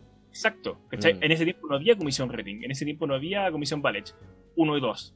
Eh, En ese tiempo no, no había una fuente de información tan confiable y tú pudieras no saber. Claro. Pero tú también pudieras saber un poco y Ujú. decidir no saber más. Claro. Yo, yo he escuchado muchas veces, y acá un comentario muy político, he escuchado hartas veces el comentario de que en la dictadura la gente de izquierda mentía y se inventaba que habían cadáveres por el Mapocho. De hecho, eso se lo escuché hace poco en unos videos de, de Jaime Belolio, que estaba como en una comida cuando él estaba haciendo el, su posgrado, y estaban hablando con la dictadura, y a propósito de mentiras de izquierda, él decía, bueno, la gente de izquierda inventaba que habían muertos por el Mapocho. El punto es que la weá de los muertos por el Mapocho fue una weá que pasó. Sí. Hay fotos de la wea. Pero se instauró la posverdad de que no era verdad, que era una mentira. Entonces, hay un tema en que lo que es la verdad primero se tiñe con matices y que además uno pudiera decidir no creer. Claro. Mm. De hecho, hablando de eso mismo, yo quería comentar que tal vez en, en- en ese teñir de la verdad existe también la posibilidad de, de ser escéptico selectivo. Aquí voy con esto, mira. Yo no critico demasiado a la gente que es escéptica de naturaleza. Por ejemplo, la persona que dice la izquierda mentía y tenían eh, toda esta cuestión en un montaje. Si esa persona es capaz de decir, ah, pongámoslo en un tema un poco más actual. Ahora con el tema del Donald Trump, muchos decían, no, es que Joe, Joe Biden eh, modificó los votos. Ya, ok. Yo podría creer eso, honestamente. Si es que obviamente aceptamos que Donald Trump probablemente también lo hizo en su tiempo. O sea, tengo la misma cantidad de pruebas, o sea, cero, pero la misma cantidad de sospechas, o sea, bastantes, para asumir que probablemente los dos partidos quisieron el poder y esta cuestión hay, hay algo detrás que no sabemos. Entonces, ok, si tú eres una persona escéptica que piensa que hay algo detrás de las votaciones y que las cosas están modificadas, es posible que así sea. Sin embargo, es súper difícil saber cuál es el propósito de esto. Entonces, no podéis querer decir, por ejemplo, ahora que ganó la prueba, aquí en Chile, por ejemplo, decir, ah, es que esta cuestión estuvo trucada, pero si hubiera ganado el rechazo, te hubierais dicho, Mm. Ah, no, pero la gente votó porque eso es lo que la gente creía. Ah, no sé si me explico. O sea, Totalmente. Sí, si tú eres una persona capaz de discernir de la forma en que, si tú decís que hay cosas que están arregladas, bien, podéis creer eso, podéis ser súper crítico y escéptico de las cosas. Pero si, si vayas a acomodar eso para el lado que te corresponde, que siento que es algo que hace mucha gente hoy en día, desgraciadamente, están tan politizados en una cierta forma de ver las cosas que cualquier cosa que haga una persona que piensa distinto es una conspiración. No, mira, pero mira. Yo, yo sé dónde salió esto y, yo creo que es distinto. Porque, mira, volviendo al caso de Cypher, yo creo que es distinto lo que dicen. Porque Ah, sí, él conocía, él conocía la verdad y quería olvidarse y, y, y no estaba eh, no estaba siendo manipulado por nadie o, o no estaba siguiendo una ideología ni nada, estaba siguiendo solamente su, su, su gusto personal, su hedonismo y quería olvidarse, sabía que eso era real y quería olvidarse. Pero hay otros casos que, como para ponerlo más simple y quizás como una repetición de lo que han estado diciendo ustedes, pero es como cuando en el partido de fútbol estamos, eh, está jugando Chile, o, Claro. eh, ¿cachai? Entonces tú veis que alguien está jugando contra Uruguay y veis que alguien de Uruguay hace hace una falta y tú estás como, eh, oye, no, y, que- y no la cobra el árbitro y tú estás así como, weón, qué chato. Pero Sí. tú veías a Chile hacer una falta y es como, como, weón. No, se fue la pelota. Sí, no, caché, como que. No sé, como que. Creo que va por lo que decís tú de antes, como que tú te ponís más crítico con un lado que con, con otro. Entonces. Y de eso hay como hartos casos, como los que mencionan ustedes. Entonces, no es como que tú sepáis la verdad y seáis como Cypher y digáis, no, esto yo lo voy a ignorar y me voy a olvidar y no lo voy a hacer, sino que tú tienes una, una verdad a medias, que es como esta falta que les dije, o puede ser o sea, no, no sé, ahí- ahí no quiero decir más casos, pero pueden ser como el, el que escuché alguna vez, como de, de unos, no sé cuál versión es, pero de, lo, de lo- unos manifestantes, creo que los 80, no sé qué, y que se quemaron. Al-. Y hay una versión que dice que les explotó una molotov que ellos llevaban y se quemaron. Y esa es la versión de la derecha. Y la versión de la izquierda dice no, que fueron los militares que los quemaron. Entonces, si tú eres de izquierda, tú decís, obvio, fueron los militares. Y si tú eres de derecha, decís, no, eh, fueron, quizás fueron ellos, no, no fueron los militares. Entonces, no es como que tú sepáis la verdad y, y la ocultí y, y seáis como Cypher, sino que tenía una, un hecho del cual hay Claro. dos posibles interpretaciones y tú te Claro. quedas a una por tu, por tu ideología, por, bueno, bueno, eh, soy el Pancho de la edición y eh, voy a hacer un pequeño paréntesis después de decir esto que no quiero quitarlo porque eh, descontextualiza toda la conversación que, que encuentro que igual tiene un trasfondo que es valioso dejar.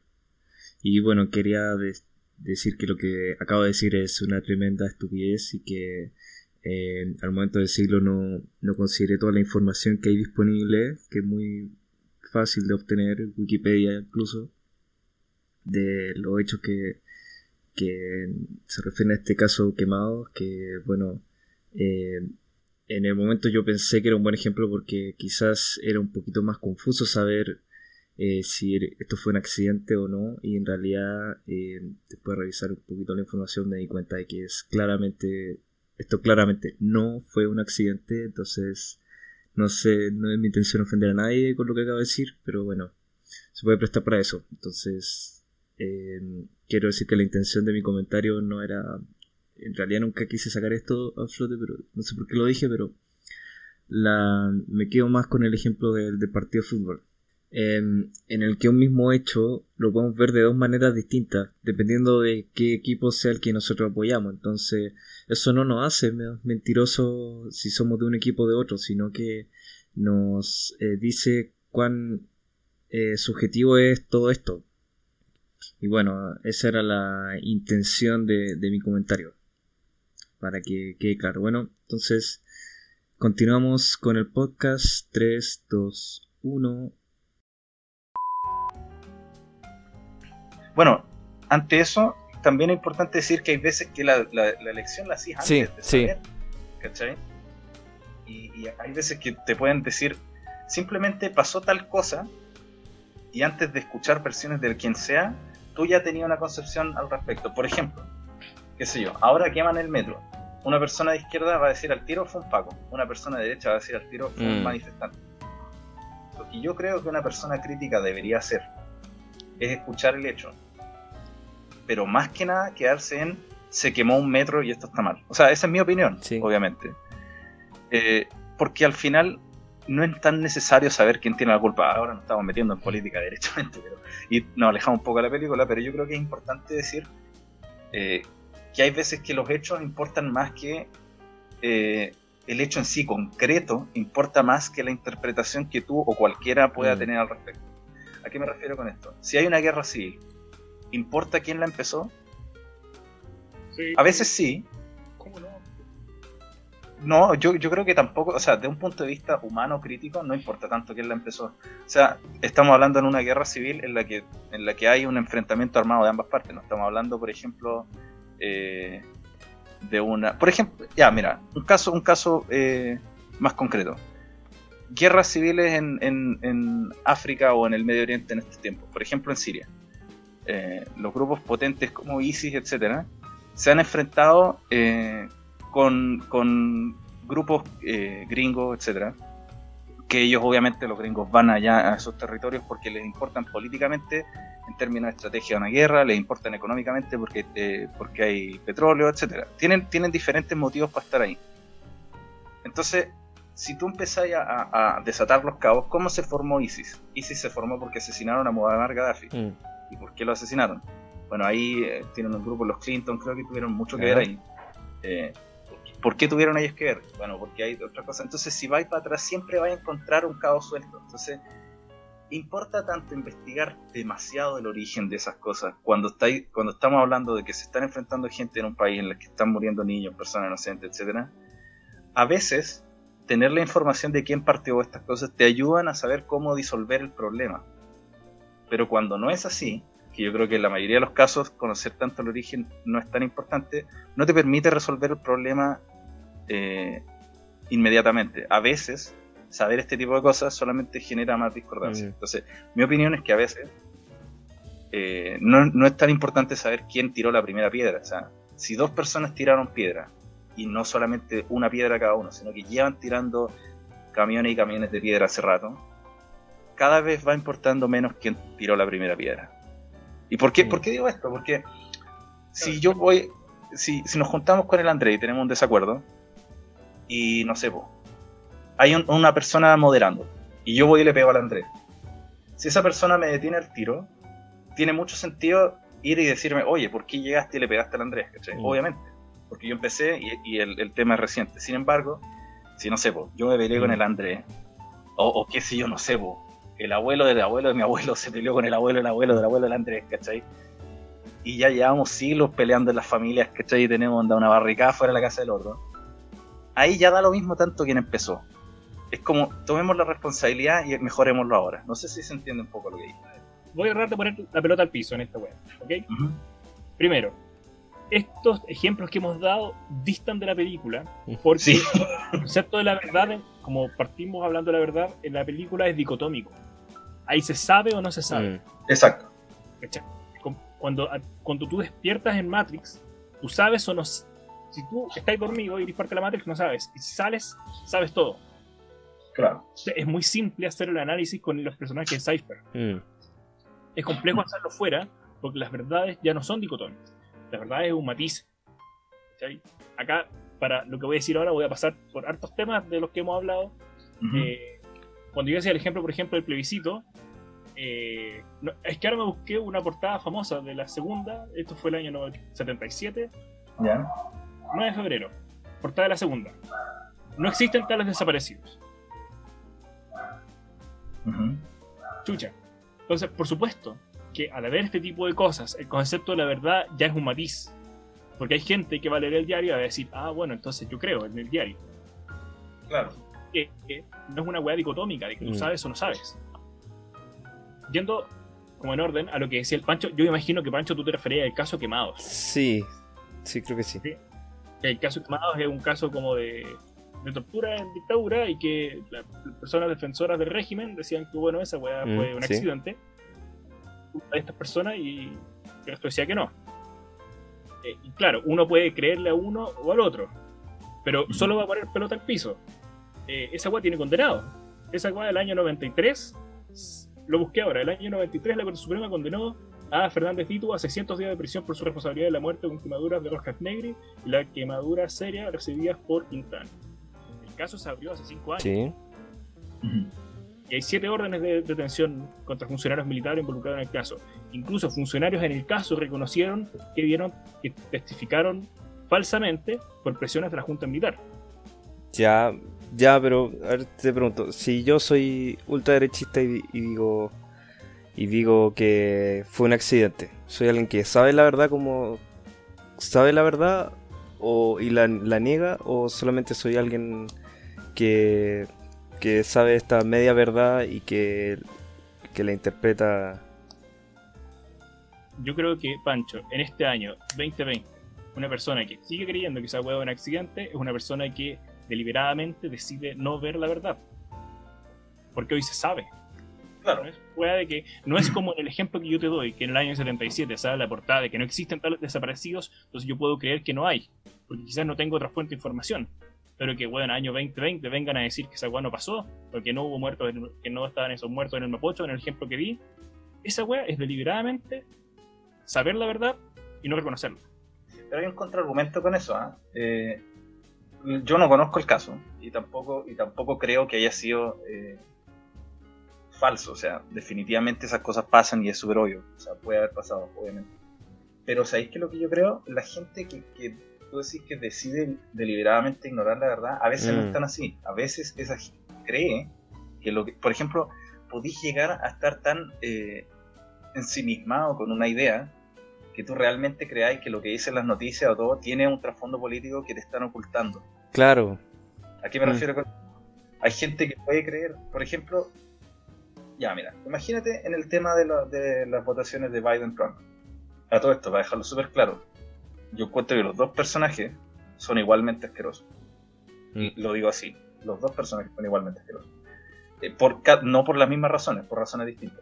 Entonces, yo no hubiera votado, si, si yo hubiera estado en Estados Unidos, no hubiera votado por ninguno o hubiera votado por las personas que a mí me tincaban en ese momento. En las primarias de Estados Unidos había muy buenos candidatos de izquierda y derecha, a que a mí me gustaban harto, que ojalá hubieran salido y la pelea hubiera estado entre, qué sé yo, bueno, no vamos a dar nombres para que, para que la gente después se, eh, se con cuestiones, pero bueno, eh, en el tema actual de las votaciones, podrían contar absolutamente todos los votos y, y dar esa información. ¿Quién daría esa información? Fox News no la va a dar, porque son un canal de derecha. La va a dar CNN. Pero ¿cómo? ¿Qué va a decir? Disculpa. ¿tú me estás diciendo que el conteo Fox News no lo va a decir? No, no, no, mira, ok, sí lo van a decir. Pero por ejemplo, si, si, se, si se cuentan absolutamente todos los votos eh, y qué sé yo, hicieran una ultra investigación que nunca se hubiera hecho y que, que tuvieran, qué sé yo, si hicieran un documental de cinco horas de por qué las elecciones realmente fueron eh, fidedignas y por qué realmente todos los votos de verdad dicen Biden, ¿cachai? En vez de Trump. Un, documental así de extensivo, que requiere tantos recursos, que requiere tanta pega y que está apoyando a Biden, no va a ser reproducido por Fox News, te lo aseguro. Es que en tu ejemplo tú me estás diciendo que hay un documental que básicamente hizo la pega y conoce la verdad y tú deliberadamente, por tu postura política, decides no mostrarlo. Esa es mentira. Ok, da lo mismo. No estoy diciendo que sea, que sea bueno o malo. No le estoy dando. eh, no, estoy, no estoy atacando ni. eh, no estoy atacando a Fox News, ¿cachai? Estoy simplemente diciendo que probablemente ellos no lo van a dar, ¿cachai? Probablemente. O sea, probablemente el canal que va a hacer esa pega, que va a invertir esos recursos y todo, va a ser CNN. Es que estamos volviendo a la, a la base de que uno de los canales tiene que hacerlo. No estoy diciendo que si eso, esa información existe, Fox News no se va a referir a ella. No lo sé. Probablemente no, no sé, no tengo idea. Lo que estoy diciendo es que un canal que invertiría en eso sería un canal como CNN que estuviera apoyando a Joe Biden. ¿cachai? Ese canal es el que va a querer hacer esa investigación y mostrárselo a la gente. Entonces, ¿qué es lo que va a decir una persona que votó por Joe Biden? Asumiendo, asumimos que obviamente es la verdad, que es lo más probable. Esa persona va a decir, ah, ya menos mal. Ahora sí que la, gente de lo- los defensores de Trump se van a quedar callados porque por fin, o sea, contamos los votos. Nadie podría ser tan idiota, dirían ellos. Entonces, el que el defensor de Trump, el que habrá su partido lo defiende, va a decir, esta cuestión la hizo CNN, obviamente es mentira. Y yo creo que ahí en uno de los problemas sociales más grandes. Que la, la verdad conocer la verdad requiere de un medio siempre. Porque en Matrix no, no requería de un medio. Todas las personas que tomaban simplemente la píldora despertaban. Ya uno podría argumentar que la píldora era el medio, pero no tiene sentido Mm. para esta discusión. Tú veías con tus propios ojos cuál era la verdad. Pero a ver, hagamos una analogía con la película. A lo mejor el caso que dije en las votaciones no se entendió mucho y quisiera eh, argumentarlo con lo siguiente. Imagina, imaginen lo siguiente. Si, si imaginen que Cypher le echa la culpa a Morpheus y dice que la Matrix, o sea, que, que Zion y todo no es la verdad. Él dice que es Morpheus que a través de la píldora roja te drogó para que tú pensaras que la verdad es Zion. Por las razones políticas o, o convenientes para, Morpheus que, que, eh, que Cypher crea. ¿Cachai? Da lo mismo la razón. Pero él te está diciendo, oye, esta no es la verdad, me drogó con la píldora. Esta no es la verdad. Yo quiero volver a la realidad, quiero la píldora azul, porque esa era la píldora la verdad. Esta no es la verdad. O sea, puede ser tan grande el shock para, para Cypher que él piensa que la verdad no lo es. Y a eso me refiero. Y ese es el problema con la sociedad de hoy en día, que independiente de tu partido político, si la derecha tiene la razón, la izquierda va- a pensar que eh, es una verdad manipulada. Si la izquierda tiene la razón, la derecha va a pensar que sí. es una verdad manipulada. A eso es lo que quería ir con el tema de las votaciones, que a pesar de que, te- que si a un defensor de Trump de verdad le muestran todas las votaciones, de, de donde sea que, que sea la información, él va a decir, esa fuente es falsa. Si está tan invertido en, en que Trump ganó, no hay forma de convencerlo de que Trump perdió. ¿Cachai? No sé Claro. si me explico. Es como, como cuando tratáis de hablar con alguien que, que cree que la Tierra es plana, weón. Tú le mostráis cosas y es Precisamente. como, no, eso, eso es mentira. Eh, todo lo que, todas esas, las cosas que tú, todos los argumentos te dicen, no, eso son una manipulación y esta cosa es la verdad. Y no podéis. Y de hecho, vayamos más lejos. Hay mucha gente que ha tratado de probar que la Tierra es plana y que en sus, en sus propias conclusiones le ha salido que la Tierra es redonda.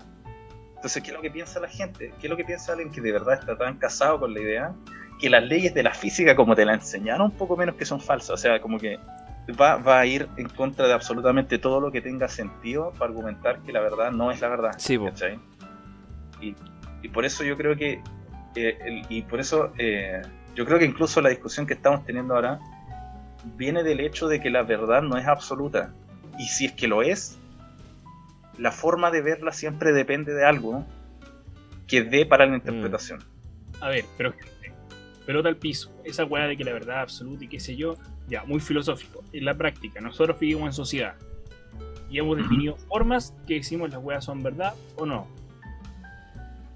Claro No creen en esas. Por ejemplo, no sé, tribunales. ¿Cachai? Lo que, lo que se conoce como, entre comillas, el debido proceso.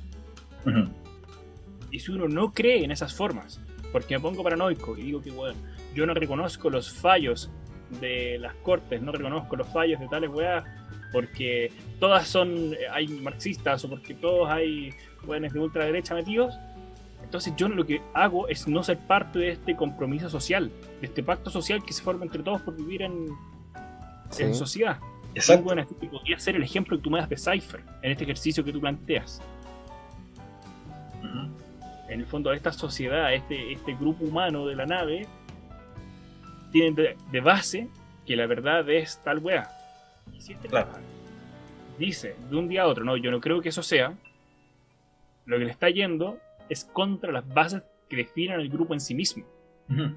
Es como, que si, es como que si, no sé, eh, yo, yo me pusiera. He leído este argumento un montón de veces, weón, de gente que no cree en los fallos de la justicia porque dice, no, weón, es que todos los jueces están comprados, los fiscales están comprados. Entonces, Claro. entonces como, ya, pero conche tu madre, entonces, ¿qué, qué más necesitáis? Exacto Eh, ¿Existe algún, algún proceso, algún mecanismo que tú puedas validar para una opinión que no es la tuya? No, y eso, esa es la cosa. Y por eso yo decía, de hecho no estamos, no estamos eh, en desacuerdo, Andrés, porque lo que yo planteaba es que este es el problema de la sociedad de hoy en día. Y bueno, probablemente es un problema que existió siempre, pero yo creo que es más potente aún con el tema de las redes sociales. No sé si ustedes vieron el documental. Ah, de Netflix. eh, Ah, Sí. no, ¿tú lo viste? Yo no lo he visto, pero me gustaría comentarlo, pero-. Yo lo vi. Pero- Sí. Ojo. Sí, no, apenas tenga tiempo lo voy a ver. Pero la premisa es, en, en pocas palabras, y la verdad aquí estoy parafraseando cosas que me han dicho gente que lo vio, es que te muest- es que te dicen, mira, las redes sociales te muestran tu Sí. nicho. Están adaptadas para que tú encontrís tu nicho y, y están adaptadas y están creadas básicamente para que te, te, volváis adicto, mostrándote solamente lo que queréis recibir. Entonces, eh, ahí es que la gente puede validar su verdad y, y la- las leyes sociales impuestas entre todos para construir una sociedad ordenada y funcional, básicamente las redes sociales se las pasan por la raja. ¿Por qué? Porque yo puedo vivir en una sociedad, o sea, ahora hoy en día, por ejemplo, si tú le preguntas a toda la gente si saben de la constitución, probablemente nadie lo sepa. Probablemente nadie lo haya leído. O sea, y con nadie, obviamente hay gente que sí, pero estamos hablando de, una, de un número significativo de personas, no lo sabe. Y hay mucha gente que tiene una opinión muy formada de rechazar y aprobar la constitución, que no han leído la constitución, ¿cachai? Entonces, ¿eso es bueno o malo? Probablemente ninguna de las dos, pero ¿por qué se dan estas cosas? Porque si, si yo veo, digamos, ya dimos el, el ejemplo de, de un- de una persona de extrema derecha defendiendo a Trump, vamos a dar el ejemplo de una persona de extrema izquierda defendiendo la prueba, digamos que vive en una comuna que no es Las Condes o Vitacura o Lo Barnechea o qué sé yo, hasta Providencia, por ejemplo, sino es una persona normal, de clase baja o de clase media baja, porque básicamente clase media es clase baja casi. Eh, esa persona puede nunca haber tenido nada que ver con la constitución, nunca tener idea. Pero ¿qué pasa? Esa persona sabe que el sistema no le está funcionando, se siente traicionada por un, por un sistema político, por un sistema social, o como se le llame, en el que se ve en una desventaja. La persona lo comparte a quienes, a quienes conoce en Instagram o en Facebook o en quien sea.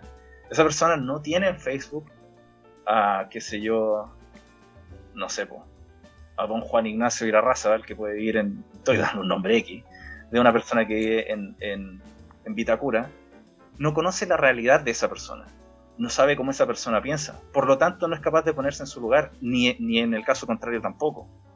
Las redes sociales te meten tanto en tu nicho que la única solución viable que tú podéis ver es la que tiene el colectivo de gente que piensa como tú. Entonces, a lo mejor hay una respuesta muy simple, o sea, no, no nunca la hay, perdón, no he dicho eso. A lo mejor hay una respuesta alternativa a muchos de los problemas sociales que hemos visto como algo dicotómico, como decía el Andrés, es o no es, a lo mejor hay otra respuesta. Sin embargo, la separación que nos ha hecho la, la sociedad de, la- de las redes sociales, eh, de, la- de una realidad virtual que está tan adaptada a tu, a tu punto de vista, que te es muy difícil comprender por qué una persona podría pensar distinto. Ahora, yo en general me considero tolerante a diferentes opiniones, en especial cuando sé de dónde vienen. No soy muy tolerante de una opinión que no tiene, que no tiene mucho sentido o que una persona cree que es así porque es así nomás. Pero sí, sí puedo tolerar y sí, de hecho, me gusta mucho conversar con gente que tiene una opinión distinta a mí, pero que es capaz de explicar de dónde viene su decisión. Por ejemplo, hablando del tema que hemos conversado con el Andrés, hemos conversado con el Andrés en su casa, en otros lados, muchas veces, eh, de muchos temas políticos, etcétera, en el que hemos estado de acuerdo en muchas cosas y hemos estado en desacuerdo en muchas otras. Y aún así, si tú me preguntáis, ¿por qué te seguís juntando con el Andrés a conversar? Porque esa es precisamente la gracia del ejercicio, ¿cachai? Ujú. Eso. Porque compro una cerveza terrible buena en Porca. y hay un sushi al lado de la casa del Andrés que es terrible rico. Uh. no, pero, pero es porque ese ejercicio de, de conocer la opinión de otra persona y saber de dónde viene es súper importante. Por eso yo creo que a mucha gente, yo creo que más que a la gente le moleste escuchar una opinión distinta, les molesta no entender cómo alguien podría tener una opinión distinta. Y es muy válido. Y de nuevo volvemos tal vez un poco a la película, en lo que decía el Andrés, hay gente que no ha despertado, pero que no sabe cuál es la realidad. Pero si tú te ponías a pensar, esa gente tiene su realidad también. Esa gente puede decidir no despertar porque a lo mejor en la vida virtual les gusta mucho la pega que tienen, les gusta mucho la persona con la que están en una relación, y no cambiarían eso por una nave que está en una, en una, qué sé yo, alcantarillado, en una ciudad que está destruida y que tienes que comer unos cereales, o sea, o uno, algo que parecía cereales Mm. como con agua, todos los días, ¿cachai? O sea, Creo que sigue siendo un abuso del concepto. ¿cuál? El concepto, el concepto de despertar, como entiendo lo hemos utilizado hasta ahora, no, no, no, no es, no puedes volver. ¿Sí? O sea, Claro. despertar me parece en este contexto, como lo estamos diciendo, que es más bien como dicotómico. Sí, Por eso, pero me refería a las redes sociales. O sea, en las redes sociales también es dicotómico prácticamente. Y de hecho, creo que, creo que probaste mi punto, porque lo que quería decir era que precisamente el despertar en las redes sociales significa un A o B dependiendo de lo que, de lo que estés mirando. ¿Cachai? No sé si me explico, es que a lo mejor lo estoy diciendo Pero tú mal decís y- que hay un- como una decisión en lo que estáis mirando. Si tú despertáis en las redes sociales, te das cuenta de que hay un algoritmo que está detrás recomendándote todas las weas. Y tú. es que- Ah, ya, ok, disculpa, ok. exacto. el punto es que tú no puedes decidir no despertar. En la Matrix, No, el concepto, como yo he entendido el concepto de despertar en esta discusión, es que no es una decisión de como si tú en fondo decides no despertar, estás Ajá. despertado. Ah, ya entendí. Claro. O sea, sí. Claramente, Desde el momento en que podéis decidir. Exacto. Claro. mm, Ya. el momento en que decides no saber eh, conscientemente, ¿cachai? Sí, es cierto. Es verdad. Ya eres responsable. O sea, güey. en parte. Y en ese No es como que sepáis toda la verdad, como que, al menos como te lo ponen al principio de la película, es como, quieres saber qué hay más allá, por qué no podéis dormir, por qué te cuesta dormir, o por qué, por qué te preguntáis ciertas cosas, o queréis solamente seguir eh, con esa pregunta pero sin responderla. Como que no necesariamente tenéis que saberlo para, ¿cachai? Entonces, no, no sé. Ujú. Podí- cre- yo creo que podéis decir no despertar, pero no sabía a qué vaya a despertar. Como que seguía en el sueño. Claro. Sí.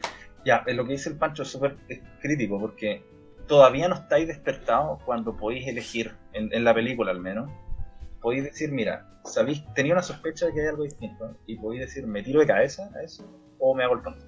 Yo incluso, a ver, con lo que quería decir con las redes sociales es que tú podéis creer que estáis despertando cuando te rodeas de muchas opiniones muy cercanas a la tuya y que todos creen tener la verdad. Tú podéis creer que ese es el despertar. Cuando el despertar, en mi caso, o en lo que yo opino, sería saber que existe otra realidad, que hay gente que piensa completamente lo contrario a ti, y que la verdad en este caso lamentablemente no es dicotómica en la vida real, a diferencia de la película. Porque, y de nuevo, no es porque la gente sea estúpida ni mucho menos, sino que las redes sociales están diseñadas para esto. Y a lo mejor por eso deberíamos ver el, documental para poder opinar con más propiedad, pero eh, es, Tú es sacaste, el documental, weón. Pero, Sí, pues, pero- o sea, yo lo veía y es parecido a eso. Como que, dado que eh, tú veis muchos videos de, de cast, ¿cachai? Y de, de esas cosas, siempre te van a recomendar eh, tipo de derecha destruye a periodista de izquierda. Y todo el rato veía eso. Entonces, cuando alguien que viene de, de, de izquierda eh, va a, tú vas a hablar con alguien de él de, de un tema y escucháis que ocupa algunos de los argumentos que, que viste en, en esos videos de destruye a periodista como que tú ya estás como como predispuesto no a no escucharlo o a, des- a pensar que es alguien que, que no tiene no tiene un buen punto. Y lo mismo si queréis de izquierda y veis los otros videos del otro lado po. Como que no, no los tomáis en serio y todo Estoy eso completamente- O sea, eso es lo que yo estaba diciendo, cuando es que eh, las redes sociales están diseñadas para que, para que el diálogo, a ver, probablemente no tenían esta meta en mente, pero el diseño que han tenido ha llevado a que el diálogo sea mucho más complicado. Eh, y es muy difícil saber de dónde viene la opinión de la gente. A mí no me gusta que sea así, ojo, si, si yo pudiera cambiar esto, haría que las redes sociales facilitaran el diálogo más que lo interrumpieran. Pero yo creo que pasa mucho y que no es tan sobresimplificado decir que eh, le es muy difícil a la gente ver por sobre eh, lo que ellos piensan que está mal. Porque, por ejemplo, es que es, complicado hablar de estas cuestiones de forma tan conceptual, pero en términos aterrizados. Sí, imaginemos una, una, una postura en una situación, qué sé yo, inmigrante. Ok. Imaginemos que la persona A está a favor de los inmigrantes y la persona B no lo está. La persona B ve cualquier cosa que vea con inmigrantes le va a dar rabia. Por lo tanto, lo más probable es que en su, en su noticia y en su feed salga inmigrante es pillado robando no sé qué cosa, o inmigrante, eh, se desbarató una banda de inmigrantes que eran narcotraficantes, etc. Entonces esa persona lo único que va a pensar es, oh, estos inmigrantes son una plaga, que terrible, mátenlo a todos. Ya, eso es por un lado. La persona A es súper pro inmigrante, entonces va a haber programa de inmigrantes permite que la señora, eh, qué sé yo, Juanita de, no sé, Haití, tenga una familia y ahora sus hijos tienen una educación y no sé, o programa para, para, la educación de inmigrantes permitió que el niño, qué sé yo, Pedro, pasó a la educación superior becado en una universidad muy buena. Entonces esa persona va a decir, qué rico, qué rico ver que los inmigrantes están prosperando. Las dos personas ven cosas muy opuestas. Entonces, si es que la persona A habla con la persona B, la persona B le va a decir, pero ¿cómo puedes estar tú ayudando a esta gente que viene a puro destruir? La persona A le va a decir, ah, tú eres de eso, de los que no creen nada, de los que lo único que ves son puras negatividades. No, te das cuenta que en verdad lo único que hace la gente es puro prosperar, acá vienen y tienen oportunidades y todo. Y, la persona B le dice, ah, es que tú estás ignorando el crimen que cometen esas personas. Y probablemente la persona A no tenga idea que a veces las personas cometen crímenes. ¿Por qué? Porque si tú veis una noticia que, como decía el Pancho, está cargada de odio y dice con destruye, el periodista destruye a tal persona o no sé qué, ves, eh, inmigrantes buenos para nada se dedican a destruir el país, tú no vayas a cliquear esa noticia. Entonces, puede que sea parte de eso verdad, puede que hayan bandas inmigrantes criminales, y eso es una realidad, y puede que hayan, eh, qué sé yo, de esos criminales puede que algunos sean incluso chilenos que hayan aprovechado inmigrantes para sus crímenes, qué sé yo hay una verdad detrás de todas esas cosas. Pero, pero ninguna, la persona B no va a estar dispuesta a, mirar una realidad en la que los inmigrantes pueden ser un aporte al país y la persona A no va a estar dispuesta a asumir que hay eh, inmigrantes que cometen crímenes. Estamos hablando de dos personas extremas y que no son racionales, obviamente. Y yo creo, y aquí viene el punto que tenemos en, en, diferencia con el Andrés, que el Andrés piensa que tal vez esa situación no es muy común y que es muy sobresimplificado pensar en eso y generalizar que ese es el caso. Pero yo diría que nosotros en realidad estamos bastante privilegiados de, poder conversar con gente que es bastante racional. Pero si tú te vas a los extremos del país, te aseguro que es mucho más fácil encontrar esta diferencia de opinión súper violenta y súper eh, drástica. Yo creo que pasa más de lo que tú creías, Andrés. Ya, pero estamos de acuerdo que la web que estabais diciendo no hay cómo probar. O sea, si, si pedís pruebas y cosas. o sea, disculpa, porque es que, es que en el documental muestran cosas como. como encuestas y cosas que indican que la polaridad. Desde que la, la polaridad de, los, de los partidos políticos, por ejemplo, en Estados Unidos y yo creo que en el mundo, se ha ido distanciando. Hay menos gente en el centro y cada vez más gente, como que hay dos modas. Mucha gente en la izquierda y a la, y a la derecha y no tanto en el centro. Y eso creo que está como relacionado con las redes sociales. Pero eso, sería como. Y muy queda muy a la interpretación de. Porque hay, hay muchos factores que pueden influenciar en eso. Pero yo creo, yo de verdad creo que eso es así. O sea, es que depende de qué es lo que necesitís como prueba, porque, y, tal vez aquí nos estamos metiendo en el proceso de la discusión en una diferencia entre nosotros mismos, porque para mí es suficiente prueba demostrar que la política está más en simplemente la forma de hablar de la gente me prueba que eso, que eso ocurre así, ¿cachai? A lo mejor... Tu ejemplo es eh, antojadizo, porque el tema migrantes, los dos escenarios que tú pones, que la persona A y la persona B no son excluyentes, ¿no? No son, es más que no sean excluyentes, no son, no son, no se oponen, ¿cachai? No es que sean antónimos. No, pues exacto, es, pero a eso voy, no estamos hablando de casos que no son dicotómicos, que no es un sí o un no, que hay una verdad entre medio que la gente no conoce y que elige eh, decidir si es que es más del lado que le pinta a ellos. O sea, precisamente por eso es que este caso es así, ¿cachai? Que hay diferencia en, una opinión entre la que ninguna de las dos es absolutamente cierta. Y esas son las cosas que polarizan.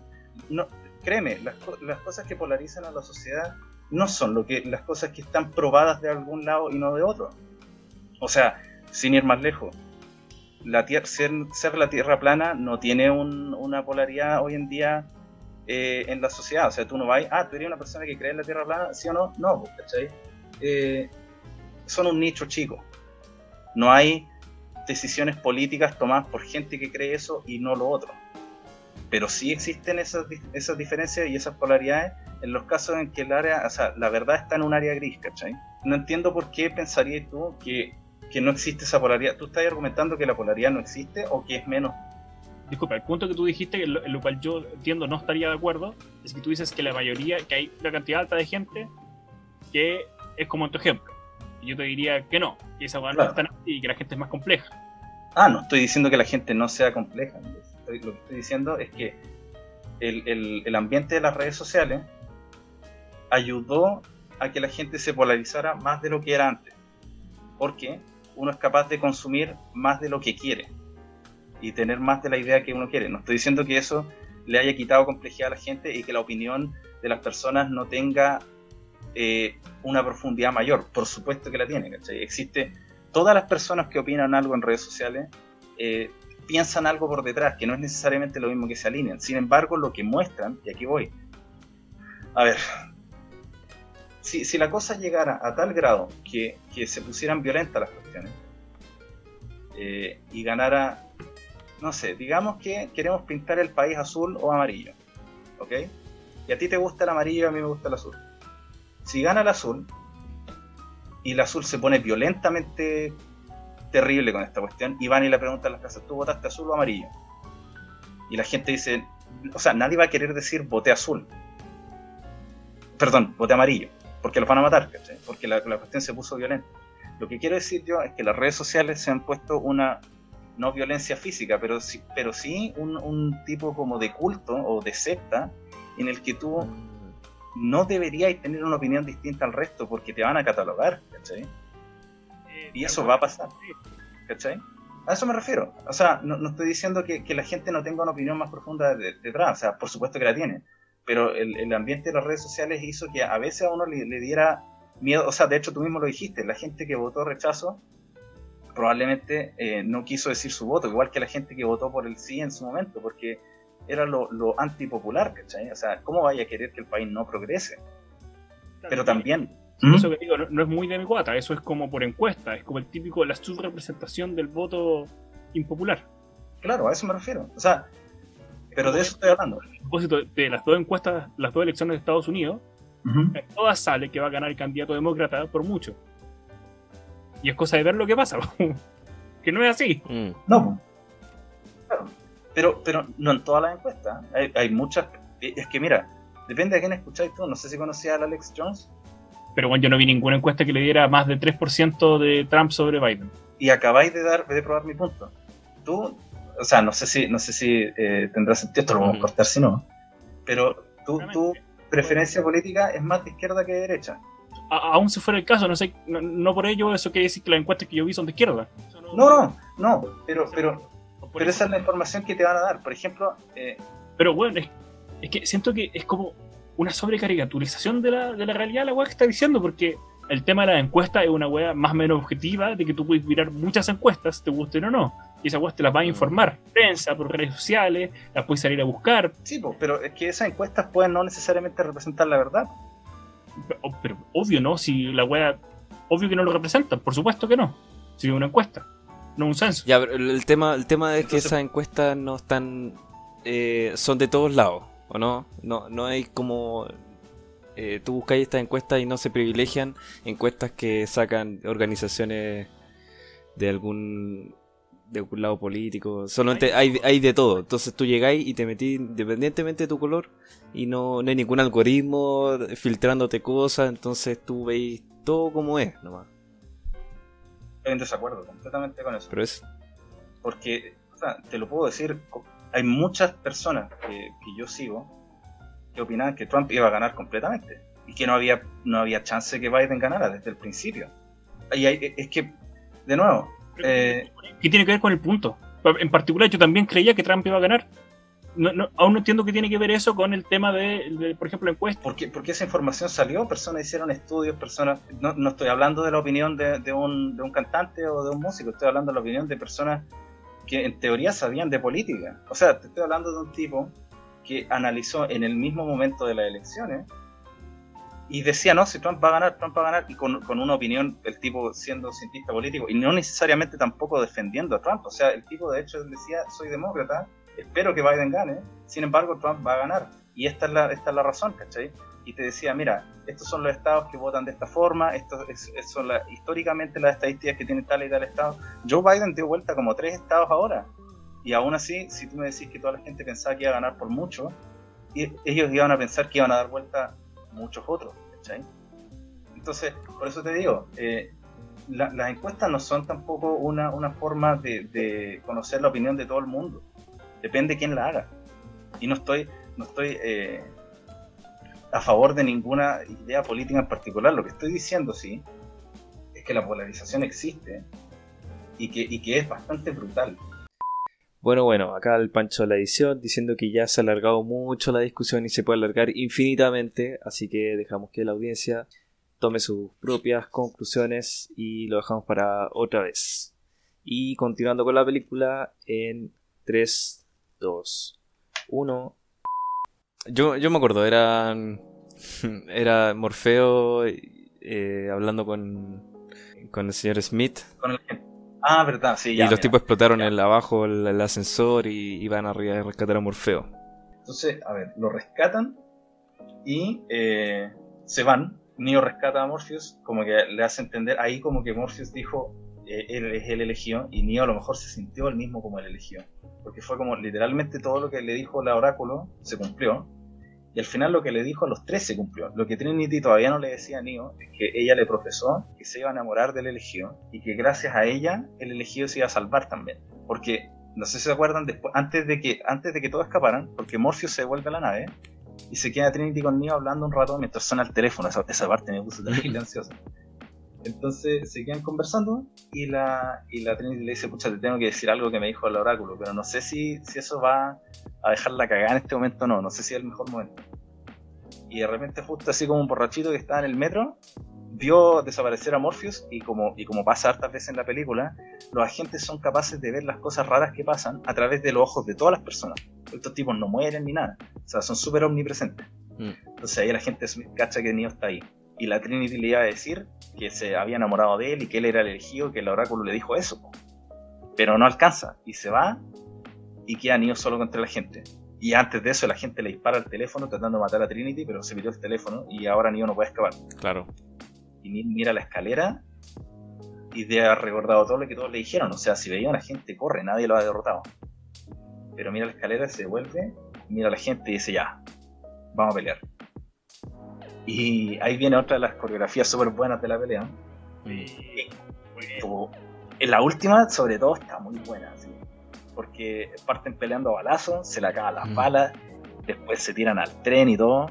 Bueno, la pelea se pone súper intensa y todo. Y, y el agente Smith le empieza a ganar a Neo y lo va a matar haciendo, haciendo que el tren lo atropelle. Porque están en la estación de metro. Se me olvidó decir eso. Y lo tira al, al metro, lo tiene retenido y le dice, veí, eres como un X, no, no, nunca fuiste... Ah, no, le dice, veis, Mr. Anderson, así es como termina todo. Erion X, sí. Eres un X, un Mr. Anderson nomás. Y ahí Neo le dice, no, mi nombre es Neo, ¿cachai? Ahí él se sintió el elegido y se sintió como... Se, se descubrió a él mismo, porque, ah, otra cosa que al Pancho le gustaba, que me acuerdo que me lo mencionó en su tiempo, fue que en la casa del oráculo había una frase en latín que significaba conócete a ti mismo, una Sí. cosa así.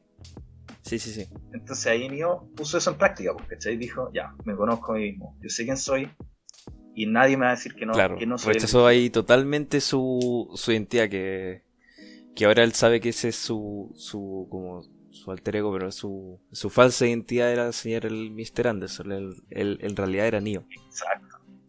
Exacto. Y me gustó Caleta, me gustó Caleta que en esa parte él se reconoció, dejó a la gente Smith ahí en el tren, el tren lo atropella y Neo decía, ok, termine la pega. ¿Cachai? Ahí como que fue el momento en el que él se sintió héroe y todo. Pero lo bueno de la película, que los agentes no mueren. Alguien lo vio en el tren, alguien vio eso raro pasar y el agente Smith tomó el cuerpo de esa persona. Los agentes, como les digo, no mueren. Sí. Entonces, ahí Neo dijo, me está, o sea, todo lo que hice por una raja, así, me acabo de pitear este cabro peleando como 10 minutos para que después venga y reviva al tiro, entonces salió corriendo, obviamente, tratando de, de devolverse a la nave. Entonces, eh, va por la calle y todo, la gente lo va reconociendo, se da cuenta que pasa algo raro, los agentes se teletransportan a donde está él, y llegan a un pasillo.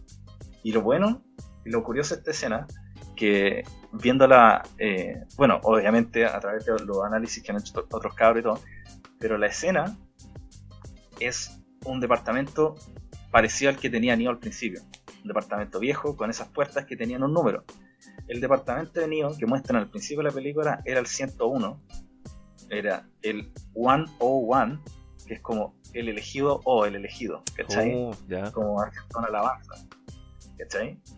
Y el departamento en el que Neo entra, justo antes de la pelea con Smith, es el 303. Y hay de nuevo una cuestión con la Trinidad, no sé exactamente qué significa, pero Trinity significa Trinidad. Sí. Eh, entra al departamento 303 y quedaron tres de ellos, eh, que era Morpheus, Trinity y Neo, peleando entre los agentes, quienes también son tres, el agente Smith y los otros dos que no sé cómo se llaman. Mm. Entonces hay como toda esa, esa numerología y símbolos, cuestiones así, que, que lo encontré interesante. Ahora, todas estas cuestiones pueden haber sido planificadas por los hermanos Wachowski, ¿se llaman? Sí. En, ese entonces hermanos Wachowski. Eh, puede haber sido planificado por ellos, pero podría también haber sido una coincidencia. Ahora, yo creo que pusieron hartos detalles en la película precisamente para que uno se hiciera caer de cabeza después.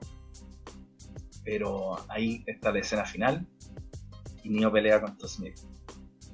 Y ya no tenía cómo escapar. ¿Alguien quiere decir cómo finaliza esa escena? Es buena, weón. Ya yo creo. Sí. Eh, ya porque están. Ya, este ya es final de la película, pues bueno, el clímax. Entonces. eh, Exacto. todas las piezas cuando tienen que estar. Y el Neo, viste que había pasado esto con el oráculo que le dijo que tenía que elegir entre él o Morfeo. Entonces, por motivos convenientes para la trama, está Neo ahí y como que salvó a Morfeo. Porque Mo- Morfeo ya, ya está en la nave, ¿cachai? Claro. Están como con la Trinity fuera de la Matrix y mirando la pantalla con, con la programación de ceros y unos. Y entonces el Neo lo salva. Entonces dice, ah, bueno, ya fue, pues. Cagué. po. Sí, po. ya elegí. Ya tomé la decisión y la decisión era que yo prefiero morirme. claro. Y nada, pues, weón, entonces no soy el elegido. Pero como que ya se había empezado a creer el cuento. Entonces llega esta escena en la cual están como en este pasillo que nos contaba Falga y. Puta, le disparan, pues, weón, los agentes. Y le disparan y. Lo dejan acribillado. Y se retiran, pues, weón. Y cuando se retiran, el niño. Se, vuelve sobre sí mismo. Ah, espérate. Antes de eso, justamente el, el tipo murió y como que lo, lo leyeron en los signos vitales y todo que el tipo se había muerto. Entonces ahí viene la profecía de Trinity. Sí. Que Trinity tenía la, la- la misión de salvar al elegido. Entonces ahí le dice lo que no alcanzó a decirle antes de que cortaran el teléfono. Mm. Y le habla a Neo, al cuerpo de Neo, porque eh, Neo, la mente de Neo estaba en la Matrix y lo habían recién matado. Entonces Trinity le dice, tenía que decirte que tú eres el elegido porque la, la oráculo me dijo que me iba a enamorar del elegido. Entonces ahí va y le da un beso. Y es como súper Disney. Ah, claro, sí, el poder del amor lo, lo puede todo. y ahí, eh, bueno, ahí Neo recupera la conciencia. Y es curioso cómo termina la película. Dale, Andrés, sorry, te interrumpo. No, estaba bueno porque se me pasó eso. Entonces, eh, claro, con eso, el culiado revive. Y como que se supone que en, en esta pantalla la programación se leen cosas. Ponle que sí. Ah, sí.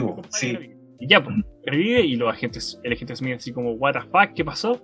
Y el niño hace una weá rarísima, que es como que va corriendo contra el agente Smith, o alguno de los otros dos, algún agente, luego El como que le la, se salta, salta encima de uno y como que se mete en, en su, en su cuerpo Mm. Claro. y lo absorbe. Yo cuando vi eso me da como asco cuando niño. Vi la película más grande dije, ay, qué entretenido. Pero como que lo absorbe y ¡pah! Y sale Neo y lo, y lo vence. Como desde adentro, así como que lo destruye definitivamente, porque como dijo Falga antes, como que no podían morir los, los programas, pero al, al parecer Neo es tan cuático que lo mató, lo mató de, de verdad. El Neo, el C-Cleaner. Sí, sí, lo deletió. También está la escena Cagado. ahí, cuando le disparan las balas y el Neo como que las detiene con... Con la mente así con la mano. Como que para el tiempo, sí.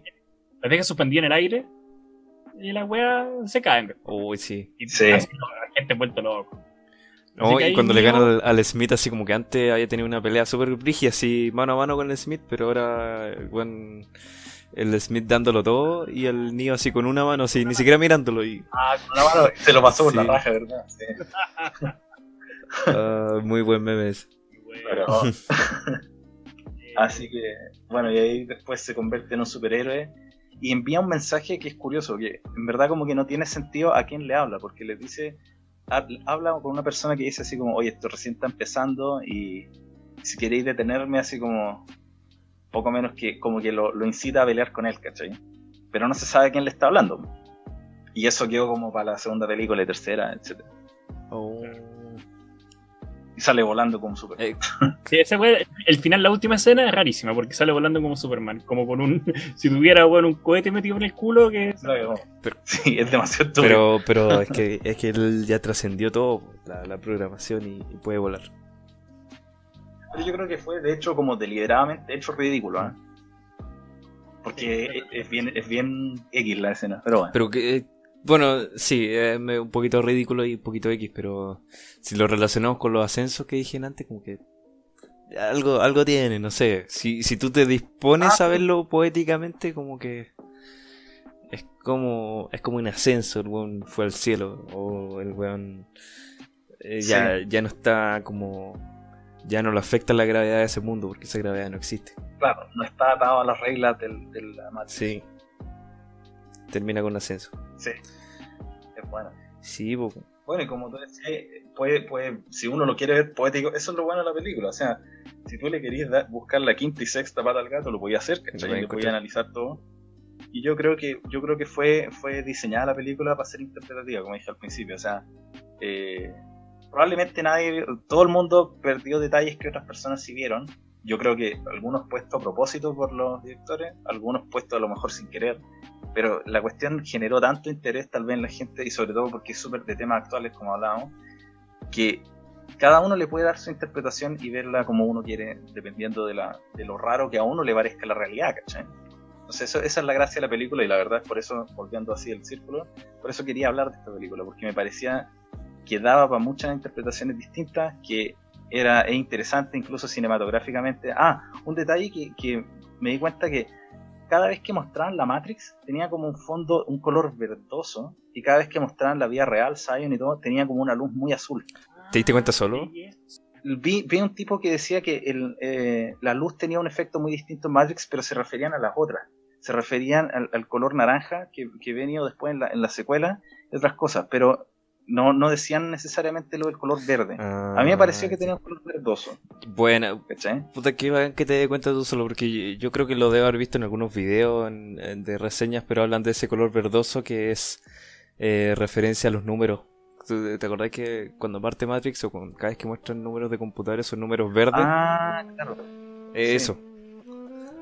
Ah, yo, yo, lo, yo lo pensé de otra forma. Yo pensé que, porque el color verdoso, así como, como tan tétrico y sombrío, se refiere como ambiente como, como de pesadilla, como, como feos, como asquerosos, como de, como de alcantarillado, cosas así. Generalmente esos ambientes como se ven como pantanosos, como húmedos, como toscos, como tóxicos tal vez, eso, eso es verde. Entonces yo pensaba, es como una realidad en la que se ve un mundo perfecto, pero tiene un color verdoso. Entonces como que hay algo que choca ahí. Eso es lo que yo interpreté al menos. Bueno, sí. O sea, tú le puedes dar esa interpretación, quizá. em, o sea, sí. Te, te banco, sí, te la, te la creo. Gracias por variar mi idea. Si mucho el uso del color es, es, eh, más de lo más que lo que es el color en sí, es qué te hace sentir en la imagen. Claro. Así que eso, era buenísima película. Ojalá que los que no la habían visto la fueron a ver y se unieron a la discusión después, porque eh, eh, eh, vale la pena verla. O sea, hay gente que la puede encontrar una película súper fome, pero si a alguien le gusta caleta pensar con las películas y craneársela, es, una película buena para hacerse caldo cabeza. Yo creo que es para todos los gustos, porque tiene esas escenas de acción, no es aburrida porque la, la película parte al tiro.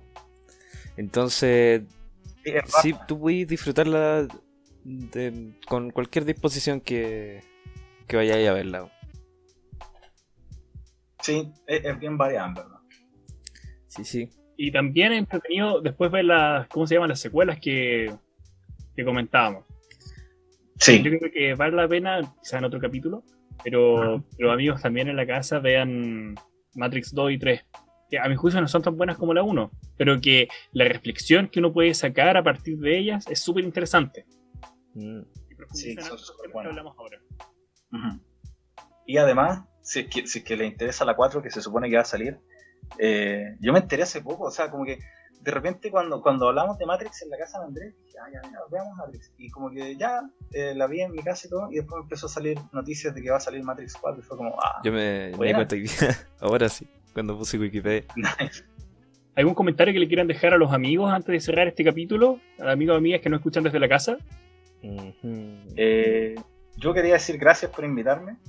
Eh, lo pasé súper bien. Me encanta conversar temas profundos. Eh, encuentro entretenido que a veces uno incluso se vaya un poco en la ola. Y dejar un mensaje, no sé, no sé qué tanta autoridad tenga yo para dejar un mensaje, pero a mí me gustaría que eh, la gente se cuestione cosas. Y que se cuestione cosas de la forma más libre posible. Eh, que busquen lo que, lo que les gusta, pero que les guste las cosas que critiquen.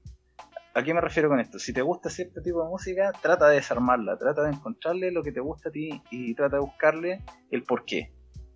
Nadie va a atacar a una persona que le gusta algo cuando sabe por qué le gusta, o al menos nadie es racional, ¿cachai?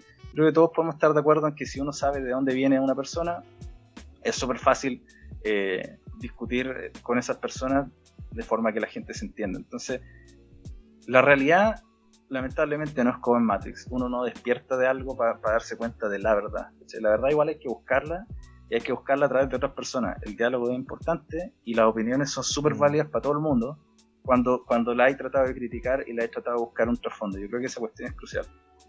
Gracias por permitirme dar, dar un mensaje también. Gracias a ti ya, o sea, Falga, edito eso. No, pero yo también quería aprovechar porque a Falgas fue de las, primeros, de las primeras personas que le conté que estábamos haciendo este podcast. No, no, no. Creo que tú me comentaste porque subí un capítulo a mi Instagram. sí, Fue bacán porque me llamaste, hablábamos, no- me, me diste como mucha, muchas ganas de continuar igual en el proyecto. Como que en el fondo cuando, me, cuando lo hablamos tú estabas muy motivado por nosotros. es que lo encontré la raja. Permítanme decirle esto un poco, voy a simpear un Mm. poquito. Encuentro la raja que ustedes dos estén haciendo un podcast porque lo encuentro súper interesante para conversar. Encuentro que tienen una dinámica bacán. Creo que eh, se puede balancear las bromas, las tallas, las estupideces, las cosas serias, las cosas controvertidas y todo. Y, y es bacán escuchar gente como ustedes que en verdad tienen. A veces la opinión se puede dar de formas tan buenas que te hacen reír, que te hacen cuestionar y todas esas cuestiones. Entonces yo creo que las conversaciones con ustedes son súper bacanes. Eh, me siento un poco culpable porque no he visto los últimos podcasts, pero los primeros me los vi todos, lo encontraba a la raja. eh, y por eso les desea caleta apoyo, porque en verdad eh, lo encuentro, encuentro bacán que hayan tenido la, la valentía tal vez, porque no es tan fácil hacer un podcast, ¿cachai? No es como la gente dice, bueno, llegar y hablar cuestiones y listo. Hay organización, se nota detrás y, y le han puesto caleta de pino, entonces eso, pues lo encuentro súper bacanes, encuentro bacán que, que, quieran compartir lo que opinan y que básicamente se den el, el esfuerzo porque ninguno de los dos tiene tiempo de sobra. eh, que se den la, la, no la lata, el placer de hacer esta cuestión. Porque me imagino que a pesar de que sea súper trabajoso y todo, debe ser súper gratificante poder eh, darse a conocer al mundo. Te escuchen 2, 20, 200, 2000 o 3 millones de personas, ¿cachai? Encuentro la raja. Así que en verdad los felicito. Gracias por haberme invitado. Me siento terriblemente honrado.